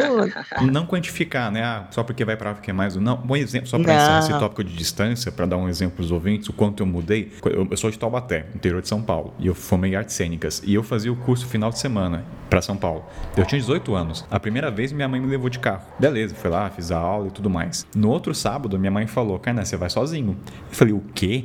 Pra São Paulo, pegar metrô, fazer baldeação. Olha pra você ver o quanto a gente muda. Minha mãe teve que ir comigo pegar um ônibus, mostrar como pegava metrô com 18 anos, gente. Então, assim, veja o processo, né? Não quer dizer que é, É. toda uma questão de hoje eu faço travessia. Então, assim, começa devagarzinho. É só um exemplo. O maneiro de viajar sozinho também, a liberdade de você poder arcar com as consequências dos seus atos. Tipo assim, tô viajando sozinho, eu resolvi ir pra A ao invés de ir pra B. Se der merda, beleza, tipo, foi decisão minha. Agora você tá viajando com outra pessoa, você decide pelos dois. E dá merda, você fica, putz, tipo assim, já tem, eu tenho responsabilidade, entre aspas, porque foi eu que decidi fazer isso. Então, assim, viajar sozinho, pra mim, é, é libertador até quando, entre aspas, dá errado alguma coisa. Porque, assim, fui eu que Exato. decidi, entendeu? tem uma música, tem uma questão, tipo, por exemplo, eu, eu me acho uma pessoa, às vezes, muito orgulhosa, de não pedir ajuda, entendeu? De ficar muito na minha de eu vou resolver. Cara, até viajar sozinho mexe nessa questão do orgulho, de você ter que pedir ajuda, você está sozinho, você não tem outra forma em se abrir e pedir ajuda. Entendeu? Mexe também com muito, muito essa questão do orgulho também quando você viaja assim. Total. Pra mim, viajar sozinha é tipo a expressão máxima da liberdade, entendeu? É sobre liberdade de tudo, de tudo. Ó, seguinte, tá muito pesado agora o conversa, hein? Vamos, vamos dar um, um tom, um tom cômico nisso aqui, gente? Pelo amor de Deus. Não tá pesado, tá filosófico, não. garoto. Tá Não, filosófico. não. Se, se quer, não, se quer filosófico, tem canal de YouTube pra isso aí. Aqui o programa não é filosófico, não. Chato. Isso, isso aqui. Não, o quê? Chato? Eu Ah, sou, al- sou tiozão. Sofia, alguém- tiozão. alguém, tem, alguém tem que ser taxado de chato, né? Senão não faz as coisas acontecerem. Então, assim, Olha o aceito. tiozão, olha o tiozão aí. A galera adora uma filosofia, Kainan. Você vai ver. Gente, dá feedback pra eles. Vocês adoram a gente filosofando. Pode dar. Fala assim, Kainan, liberem o povo para falar filosofia. Ah, então faz o teu próprio podcast, como eu falo. Vai lá fazer o podcast filosofando com Moisés. Opa, põe lá o cavalinho agora. É um amor de pessoa. Fica impressionado. É, Kainan é uma boa de pessoa, gente. É o, meu, é o meu humor, gente. Quem entende, pessoal, é, é o meu jeito de ser. É o meu jeito carinhoso, entendeu? É que- signo dele, gente. É o Ai, signo dele. ai, não, cara, não vem com si. É que nem assim, Ai, a maneira mochile- como. A mochileira da, da astrologia rola. O mochileiro da astrologia Olha, rola. eu. país, pergunta o Filósofo. signo. Entendeu? Eu? Eu pergunto o nome, quantos anos tem, qual é o signo. Nossa, Sofia, ainda bem que eu nunca esbarrei com você sem antes de conhecer pela internet. Porque eu acho que eu, eu, eu olharia assim e eu falei, meu Deus, good vibes, pergunta signo. Não, sai, sai, sai pra lá, vai, vai, vai tomar o seu, vai, sua fa- você vai cerveja. falar sobre isso, não vai falar sobre isso, sobre os comportamentos, a abordagem. Não, tem, né? Porque a gente tá filosofando tanto que a pauta tá fugindo. Então vamos voltar aqui pro, pro chão terreno, entende? Mas vamos lá, tem aqui um mochileiro que eu acho que o próprio Nicolas. Nicolas, eu acho que você pode falar o mochileiro alcoólatra que justifica teus atos. Você quer a Ah, honra é, da sim. palavra? Gente, olha só, eu não sou alcoólatra, tá? Mas aconteceu muito na minha. Aconteceu muito. Mas peraí, vamos definir o que, que define uma pessoa alcoólatra. Não, não é Exatamente. alcoólatra. Vamos, é um bebum. O mochileiro que gosta de encher a Tipo- cara. É, é, é alcoólatra pesado. É um mochileiro que gosta de tomar uma. Gente, mas eu, eu gosto de tomar uma. Mas você, tá, você Gosto. fica em sã consciência ou você foge da sã consciência? Não, em sã consciência Ah, sempre. então, então, a gente tá falando Às do vezes- bebum que Não, passa então, do eu limite. Eu já fugi da consciência algumas vezes. Mas aí o que acontece que eu, que eu estava falando também, quando eu estava vendo a pauta, é o famoso fiquei bêbado, fiz uma tatuagem. Nossa. Aí isso aconteceu comigo uma vez em Copipi, né? Quem já foi. Ah, não. já sabe. Mas. É, aconteceu, gente. Foi bem interessante. Que, Mas, ta- assim, que, que você tatuou? um. Ah, clássico, um clichê, né? Um mapa mundi.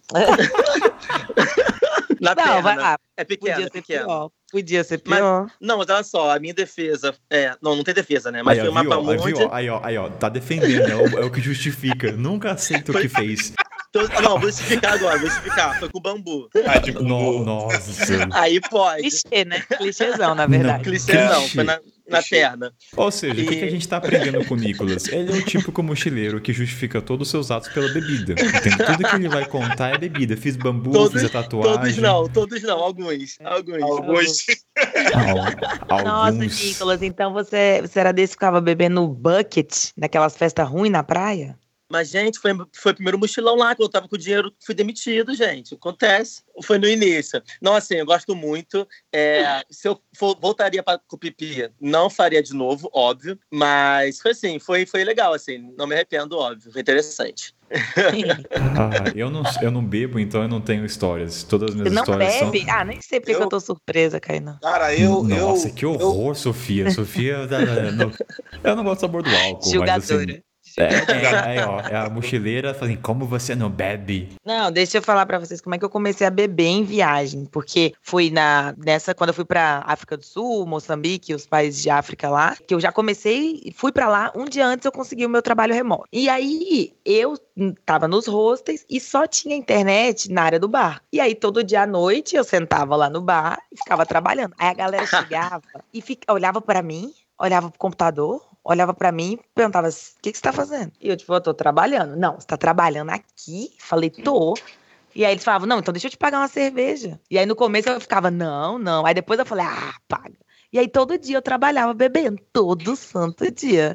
E aí, aí foi, né? Aí dizes mais Aí você percebe, ouvinte, que a Sofia justifica porque a pessoa paga cerveja. É o comportamento eles difícil, eles não aceitam isso. Entendeu? É nítido, eles nem percebem na fala. A Sofia falou naturalmente que ela não percebe que ela justificou, porque ah, ofereceram, eu aceitei. Ah, Sofia. Mas foi assim que eu comecei, tá? Foi assim que eu comecei. Hoje em dia eu pago a minha própria cerveja. Respeita meu passado, Sofia. Eu não vou ser hipócrita, não. Bebia mesmo, entendeu? Em Copipi tinha aquele bucket lá, eu enchia a cara daquilo lá. Ô, mas explica pros ouvintes o que, que é esse bucket, que- como é que é. Bucket é o, famo- o famoso baldinho. O que, que eles fazem? Eles pegam bebida geralmente adulterada, bota dentro desse baldinho, e aí você bebe esse baldinho, né? No canudinho. Mas assim, não gosto. Não gosto, não recomendo. Essa é uma parada. Aí, ó, vou- agora eu vou, vou me justificar aqui, Kainan. Eu bebo cerveja porque eu gosto de cerveja, entendeu? Eu, go- eu realmente gosto de cerveja. E quando eu tô viajando, principalmente sozinha, eu nunca bebo destilado. Por quê? Cerveja eu consigo controlar o nível de bêbada que eu tô, eu sei quando parar. Destilado, vai embora.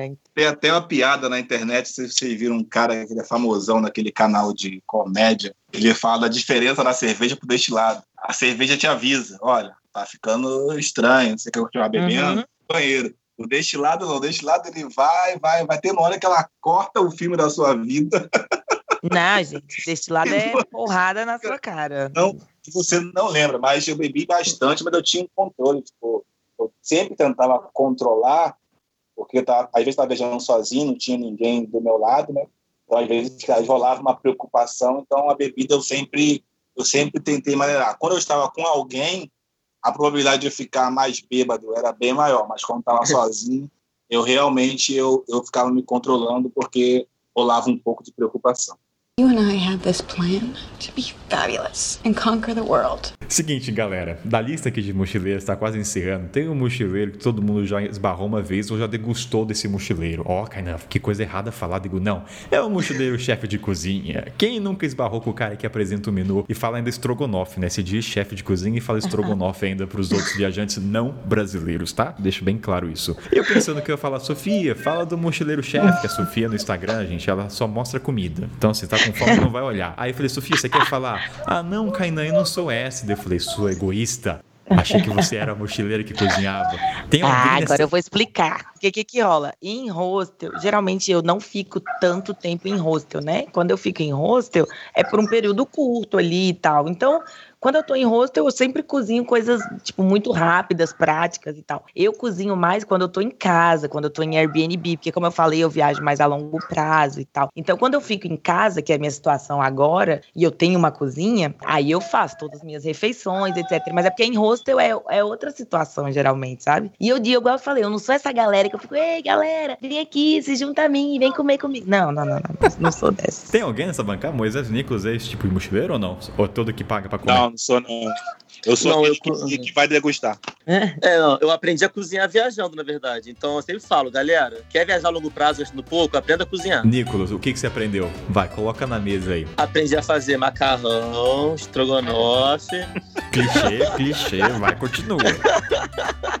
É, mas o quê? Ah, gente, basicamente isso aí.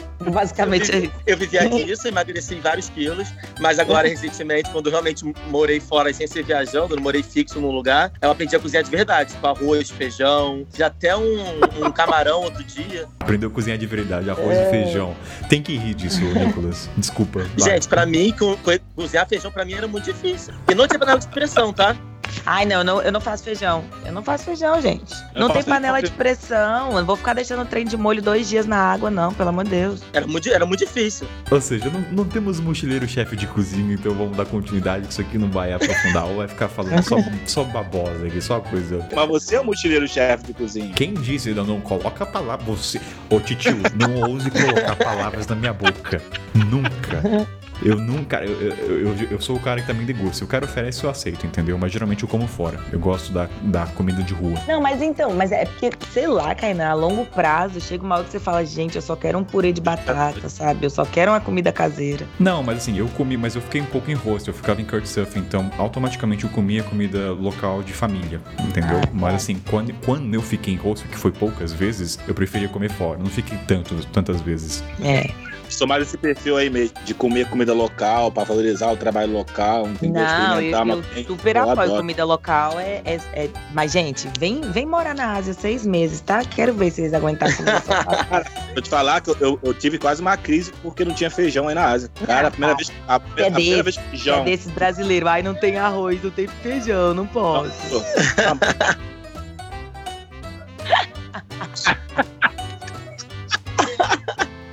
Eu senti falta de feijão. Quando eu vi o feijão e a farofa ioki, gente, eu comi como se fosse um prato, assim, último da minha vida.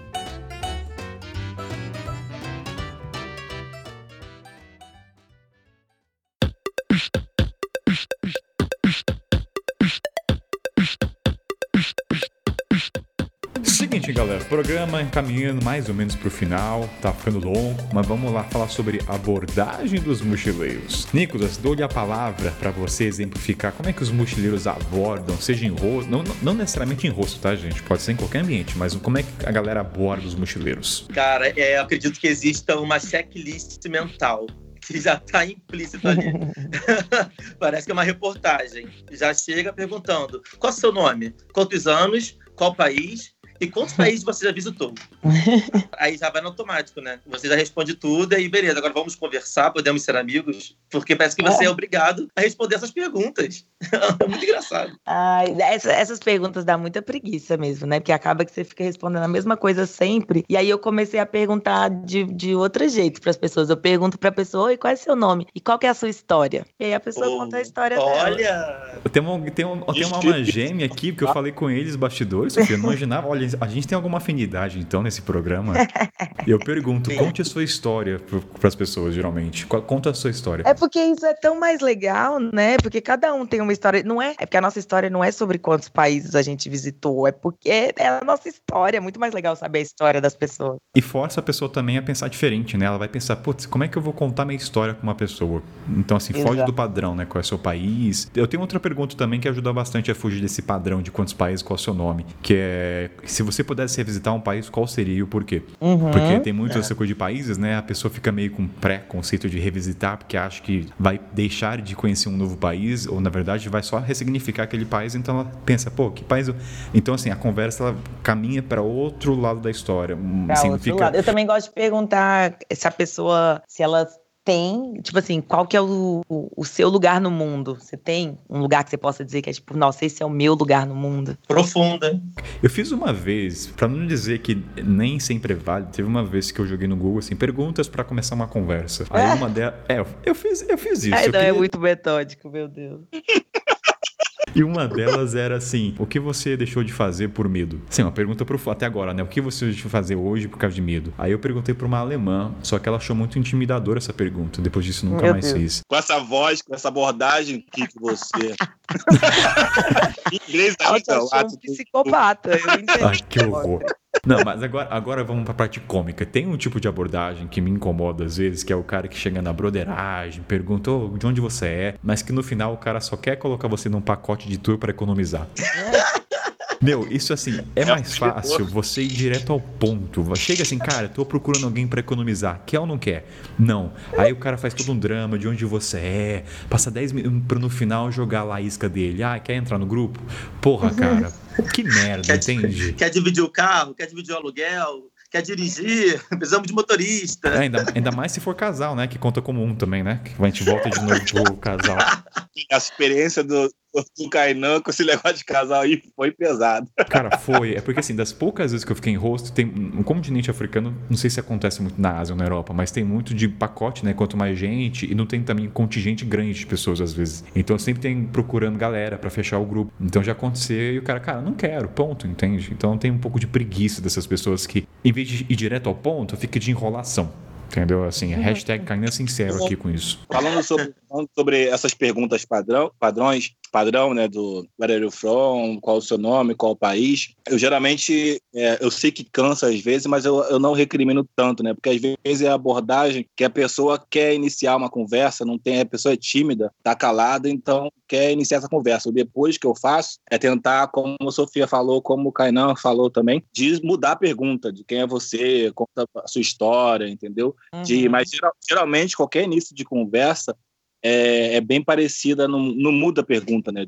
Você chegar é. logo a pessoa e qual é o seu nome, conta a sua história. Ah, tem uma coisa muito... legal. Desculpa vale, te cortar. Vale, vale a pena, às vezes, é, eu não recrimino, eu deixo a pessoa perguntar e depois, de alguma forma ou outra, eu tento transformar aquela conversa uma conversa mais detalhada, mais profunda. Entendeu? Sofia, você então, pede pra agora... cortar, você não consegue cortar o Moisés, não. Bicho, não, caca... bicho ca... casca grossa. Você fala, deixa eu cortar. Do programa deixa inteiro. Eu, cortar, eu tô... não, vai cortar, eu tô ouvindo, não. Eu tô ouvindo o programa inteiro. Quando a gente tenta cortar o Moisés, ele não para de falar, cara. É, é tio, difícil, né? Fica tio assim, fica velho, né? É complicado, gente. Ai, Moisés. Não, é, eu tava refletindo sobre isso e agora, depois da, da pandemia, essas perguntas perguntas elas mudaram um pouco. E eu já sinto muito isso aqui na Tailândia, porque a gente conhece as pessoas novas e a, as perguntas agora são: qual é seu nome? Da onde você é? Onde você passou o lockdown? Essa é a nova pergunta. Onde você passou o lockdown? É, mas antes depois da antes depois do coronavírus, antes não tem mais o antes e depois de Cristo, é o antes É, depois do coronavírus. depois do corona. E aí é isso, a galera fala: ah, não, eu passei na ilha tal, ah, eu passei em Bangkok, ah, eu passei em tal Agora é, lugar. chi- agora é chique falar assim, né? Passei na Costa do Marfim e foi repatriado. Agora é divertido falar. Mas na hora no, no- no vamos ver, ninguém Na hora tá não no- foi. Não foi.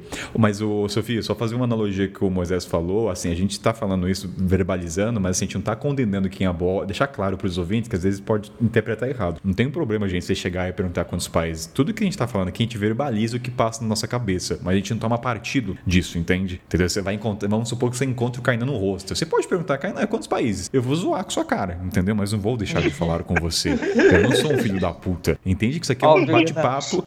É um bate-papo entre amigos, gente, entende? Então, assim, não leve isso muito a sério. A gente só está verbalizando o que passa nas nossas cabecinhas, tá bom? Então, deixar claro para os ouvintes. Ah, vocês estão condenando quem faz tatuagem de países. Ah, vocês estão vocês estão vocês estão massacrando quem, quem aborda co- é, qual é o país que você vem. Não, não, não, não seja extremista, tá, gente? Já, já basta extremista político nesse mundo já. Entendeu? Não vamos, entendeu? Quer ser Nutella, quer ser Nutella, vai ser Nutella, quer ser raiz, vai ser raiz, entendeu? Quer pegar gente, que, fala o que você quiser, é tua vida, entendeu? Desde que o seu comportamento seja educado com as pessoas. Esse é, é assim, o que, que tem em comum entre todos os mochileiros? Seja educado. Simples assim, cumprimente, Exato. seja bom dia. Essa é a única coisa que permeia todos os tipos de viajantes. Não interessa se você é um CVC. Ah, Kainan, você tá falando que os perrengues de mochileiros são mais aventureiros. Não, cara, para um mochileiro CVC, perder o guia é um puta problema. Entendeu? Exato. É, é o perrengue dele. Tipo assim, olha, entendeu? Ah, Kainan, você tá menosprezando quem viaja. Não, eu tô falando que o perrengue dele é não ter o guia na hora que precisa. Entendeu? Tô brincando, gente. É- é- a vida tem que ser um pouco mais leve, entende? Vamos, vamos nos divertir, vai. Fazendo um jabá lá pro mochileque, leque pra mochileca, já usa isso como um bordão mesmo pra fazer o, o Nicolas. Do perrengue CVC, do perrengue do mochileiro raiz, do Nutella. Mano, altas ideias aqui nesse bate-papo aqui, você não tem noção. Tem conteúdo pra caceta, meu irmão, pra gerar meme aí. Ó, credi- cadê os créditos da Sofia de todo mundo nessa bancada, hein? Eu também É, pode. Pode deixar, galera. Ó, uma, coisa que, É. uma, coisa que eu, uma coisa que eu faço também em relação ao negócio das perguntas é. Eu pergunto, né? Qual o seu nome e qual país você veio? Às vezes eu travo no país e começo a me interessar mais, interessar mais pelo país, sabe? Tipo, ah, me conta mais do seu país, uma coisa não turística, Uhum. o que você acha, como é que é viver lá? Então é uma coisa bacana, porque né, o pessoal também tá ouvindo a gente. Cara, essas perguntas todas aí, eu já cansei de fazer. Então, assim, né, a gente tá aqui conversando, zoando, mas nossa, né, já fiz milhares de vezes. Então agora eu tento, eu tento travar às vezes no país. E, pô, e se for um país que eu já fui, eu falo, nossa, olha, gostei muito do seu país por causa disso, disso, daquilo. Eu acho que é maneiro também, né, de demonstrar o interesse pelo país da pessoa, né, que a gente conhece. Ou você pode fazer que eu sempre. Vai ter um programa sobre isso que é mentir. Eu minto muitas vezes qual país que eu sou. Não porque eu minto que eu sou brasileiro. Quê? Cara, eu minto muitas vezes. Porque assim, eu sou muito. Hoje eu não tô tão barbudo, mas geralmente quando a pessoa chegava pra brincar, falava, de onde você é? Eu sou do Cazaquistão. Eu falava assim, com um Ah, sotaque, tá. Cazaquistão. Aí, o que, que, acontece? Você- não, não é maluco. Te- não, deixa eu justificar minhas falas aqui. Porque assim, você fala qualquer país europeu, o cara já tem uma noção do que, que acontece lá. Você fala Cazaquistão, a única referência que ele tem é Borat. É a única referência, então eu tenho que ensinar pra ele. Então, assim, eu leio um pouco sobre Cazaquistão. Então, assim, a conversa fica mais descontraída. Se eu falar Brasil, vai falar carnaval, vai falar mulher, já meio que predisposto a falar isso. É claro que tem exceções, mas quando você fala Cazaquistão, o ouvido do cara já, puf, opa, peraí, nunca fui pra lá, deixa eu ouvir como é que é Cazaquistão. Então eu minto às vezes que país que eu sou, pra mudar um pouco também, né? Então, assim, gente, minta, tá? Assim, mentira é uma arte. Tá bom? Ah, você. Eu- comigo é sempre muito engraçado, porque as pessoas nunca me associam com o Brasil, nunca, nu- nunca me associaram com o Brasil, em nenhum lugar. Então é sempre uma surpresa para as pessoas, tipo, what? Brasil? Como assim? É, gente, sim. You and I had this plan to be fabulous and conquer the world. Eu faço muito essa analogia da pergunta padrão com abordagem padrão corporativa, né? Que vai a pessoa pergunta o seu nome e pergunta o que você faz. E dependendo, do, que você, e dependendo do que você faz, a pessoa vai olhar com, com olhar B ou com olhar C, entendeu? Ô Moisés, eu comentei com o Moisés, né, da questão da história, que eu, que eu menti minha profissão, mas eu já fiz na estrada isso, ó, não me julguem, tá, gente? Por favor, já julgando, né? Às vezes eu minto a quem eu sou, profissão, pra fugir um pouco do normal, sabe? Kainan viaja à África, enfim, cansa um pouco. E aí teve uma vez, fiz duas vezes isso, que perguntaram ah, o que, que você faz, eu falei, cara, eu sou ator pornô. Meu Eu Deus. falei isso. Meu Ah, Deus. Sofia, Sofia, é, é pra brincar um pouco, Sofia. Assim, já tinha. é- é- é- era um cara, assim, todo já festeiro, entendeu? Sabia que tinha uma liberdade pra zoar com isso. Tipo, ah, porque sempre. Ah, o que, que você faz? Ah, sou engenheiro, I'm engineer, I'm professor, I'm teacher, English teacher. Ah, uh, what's your job? Oh, I'm a porno actor. Uau! Aí o cara você fala, uau! Você fala, Então, não. assim. Não, não, não, eu crio um personagem, mas, Mas, assim, Kainan, é legal você Ator vezes... pornô do Cazaquistão? Não, no mercado asiático. Eu falo que eu sou ator pornô do mercado Meu asiático. pai, é. Não, não, Sofia, que isso, Eu Sofia? tô achando não, não, engraçado. Eu só tô achando engraçado.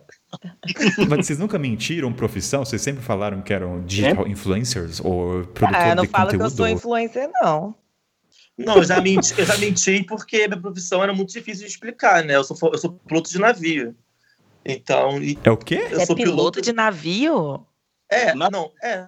Isso, isso é sério? Isso é sério Eu mesmo? não te falei, não? Gente, do nada. Não. Oh, nossa, que chique isso. não, gente. Não, eu era piloto, aí fui demitido, ganhava uma grana boa e fui viajar, nunca mais voltei a pilotar. Foi isso.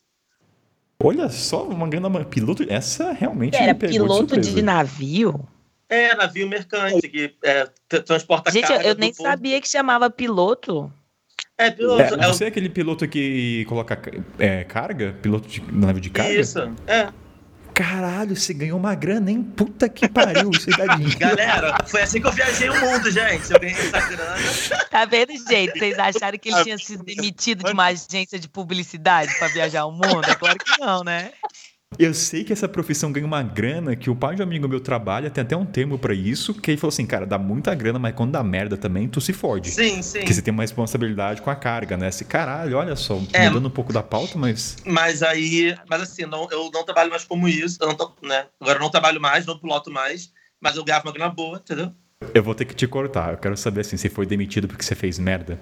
Não, então, se lembra que em 2015 teve a crise da Petrobras? Aham. Então, meu navio con- era um navio gringo, contrato com a Petrobras. Veio a crise, o navio perdeu o contrato e geral foi demitido. Ah. Entendeu? Mas eu, mas olha, eu sou eu tenho que ser responsável, gente, às vezes.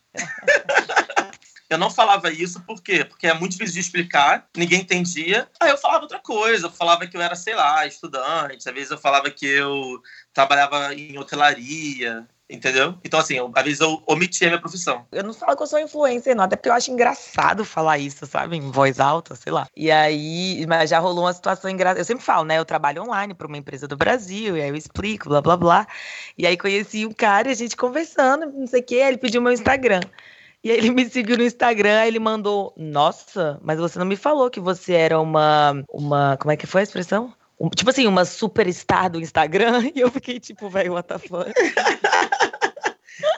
Como se isso mudasse a relação Não, e, entre a co- e co- gente. e que, que- quem fala isso, sabe? Oi, tudo bem? Meu nome é Sofia, eu sou uma superstar do Instagram. Isso nem existe. ai, ai, eu sou uma Instagrammer. You and I have this plan to be fabulous and conquer the world. Não, e também sempre rolam também os, os bloquinhos dos mochileiros, né? Querendo ou não, sempre ficam uns grupinhos ali que você já chega e você já consegue identificar, né? Eu sempre vou pro grupinho dos latinos. Viu? Vi latino. Falou espanhol? Eu, opa, peraí, morei na Argentina, vamos falar espanhol. Tu hablas espanhol? Claro que hablo espanhol. Vivi dos anos na Argentina. Olha, eu também sou desses. Eu vou para um grupo de latinos e, bom, preconceito meu, mas eu não gosto de americano. Porém, E, e- e- os caras. estadunidense, Ah, americano desculpa. somos todos nós. Gente, perdão pelo vacilo. Claro, claro. Norte-americano. Não, Não, estaduni- estadunidense, porque também tem os canadenses, coitado. Pois é, por isso que eu ia falar, porque estaduni- estadu- estadunidense, falei certo? Isso. Não gosto, porém,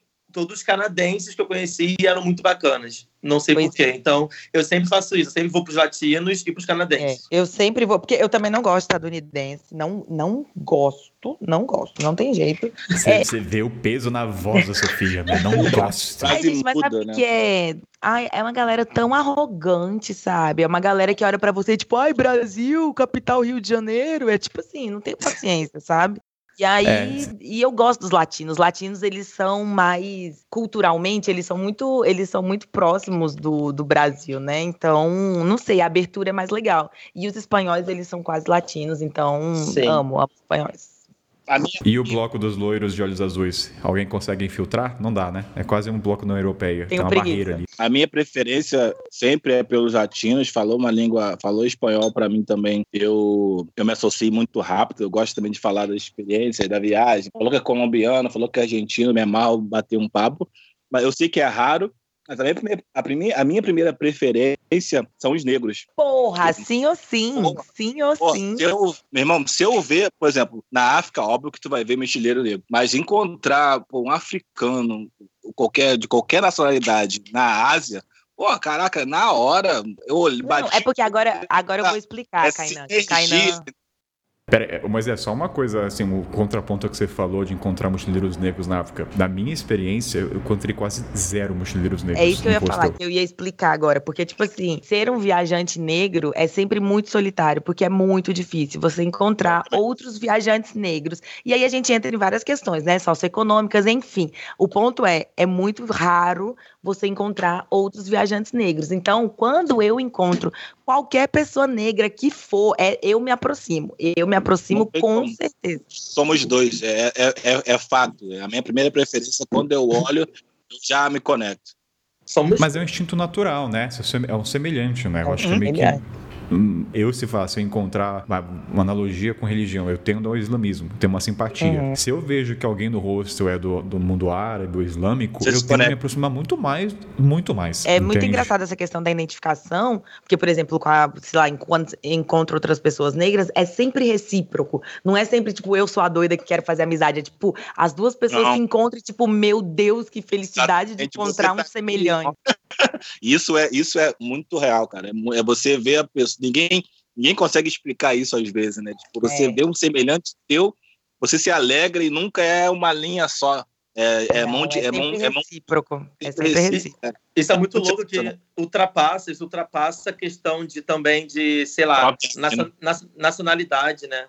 Muito mais. por exemplo, mais. tipo, ah, não, tipo, ah, brasileiro não, cara, tipo, a pessoa, a minha identificação com uma pessoa negra, ela ultrapassa qualquer nacionalidade que aquela pessoa seja, entendeu? Isso é muito maneiro. Por exemplo, vai, assim, eu tenho vitiligo, que é aquela doença de despigmentação, né? Não sei se você sabe o que que é. Então, já, já aconteceu Uhum, de encontrar pessoas com vitiligo na estrada. É uma identificação automática. Assim, eu olho pra pessoa, a gente se aproxima pelo vitiligo, porque sabe, assim, a, a dor que é ter isso, né? Despigmentação emocional. Então, é, a gente se aproxima muito dos semelhantes. Então, a gente meio que tá brincando com os louros, com os grupos latinos, mas é uma questão de grupo, né? Os animais são assim. Você vai próximo dos seus semelhantes, mas não que você vai tratar mal os outros. Não, não. entende? É só... Eu sempre Não, brinco que total. é uma, é uma É só panelinha, essa, essa é primeira panelinha- identificação é. mesmo. é a panelinha, é a panelinha aberta, né? Você conhece É. essas dores da sua, da sua etnia e você se identifica quando você sabe que é raro, quando você vê, você quer se identificar, quer saber qual a história de viagem dela e você se identifica, identifica mas como eu sempre falo, é, é uma panela, mas é uma panelinha aberta, que está aberta. É só pra deixar pros ouvintes entenderem que a gente não tá falando das panelinhas do grupo fechado. Essa é uma brincadeira, mas que no final. A ideia é aglutinar, é ter várias nacionalidades, vários países, várias Não, etnias, entendeu? Com o único propósito de ter, criar a experiência. Isso e também é muito legal quando você se identifica com a história da pessoa, né? Por exemplo, eu e Moisés, história parecida, negócio de trabalho, saiu, não sei o quê. Então, às vezes, você encontra uma pessoa que tem uma história parecida com a sua e você acaba tendo uma identificação pela história da pessoa. Então, existem várias, Aham. vários fatores, né? Vários fatores que podem acontecer para você se identificar. Isso é muito bacana. É, no, por exemplo, assim, trazendo nossos casos, né? Você falou com você, Moisés, questão de trabalho. Alguém, se eu conheço um mochileiro que percorreu a África, eu, um cara que. Não que eu não vá falar com um cara que foi pra Europa, mas eu vou pender pro cara que foi pro continente africano. Óbvio. Isso é, isso, isso é nítido, entende? Uhum. Então você se aproxima com a tua história. Se é jornalista, também me aproximo por ser jornalista. E assim vai. Ou seja, o que que a gente tá aprendendo de- dessa conversa? né? Total. Eu sempre, também é isso também. Eu encontro pessoas, sei lá, que, que são nômades, que trabalham online. E aí você se aproxima, aí fotógrafo, aí se aproxima. Então é, é muito isso. A gente tende a aproximar do nosso semelhante. Tem experiência para trocar.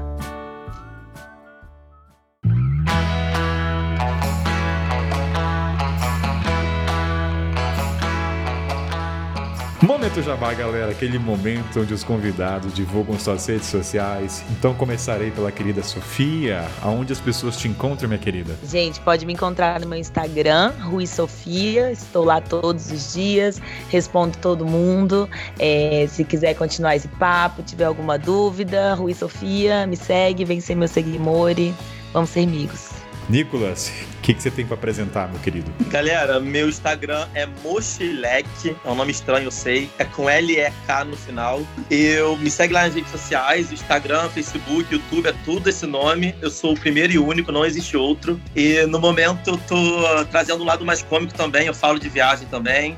Tem uns produtos futuros que eu vou trazer mas eu tô trazendo mais alegria pra galera. Vocês vão rir com certeza e vão se identificar com as situações de viajantes que a gente passa. Olha, acredito no produto, hein? Falou que vai rir. Se não rir, pode xingar, viu? Olha, vai ter um Kainan da vida que vai olhar e falar, tá, isso é pra rir? Mas você já riu. Você já riu, não riu? Não, ri, não, eu ri, mas eu tô falando assim, pode ter um Kainan versão mais maléfica, mal, malévola, né? Então, assim, é só um. Foi uma piadinha pra dar aquela descontraída boba, mas eu tenho que fazer essa função, entendeu? Cabe a mim fazer isso. tá meu, certo, tá certo. meu querido Moisés, que, onde é que as pessoas te encontram, meu jovem? Pô, Ó, falei jovem, hein? Ó, chamei de Jovem. jovem, ó. Então, para quem quer continuar essa conversa, viagem filosófica, viagem como transformação de vida, lá eu falo um pouco de tudo. Me segue lá no Nego pelo Mundo, que é onde eu compartilho um pouco da minha experiência de, de ano sabático, como eu cheguei a essa vida mochileira, enfim, me segue lá e pode me chamar lá na mensagem, no direct, o que você quiser, que a gente pode bater um papo maneiro. E é isso, valeu Nicolas, valeu Moisés, valeu Sofia e até a Certo. próxima. Valeu! Valeu, galera! Valeu!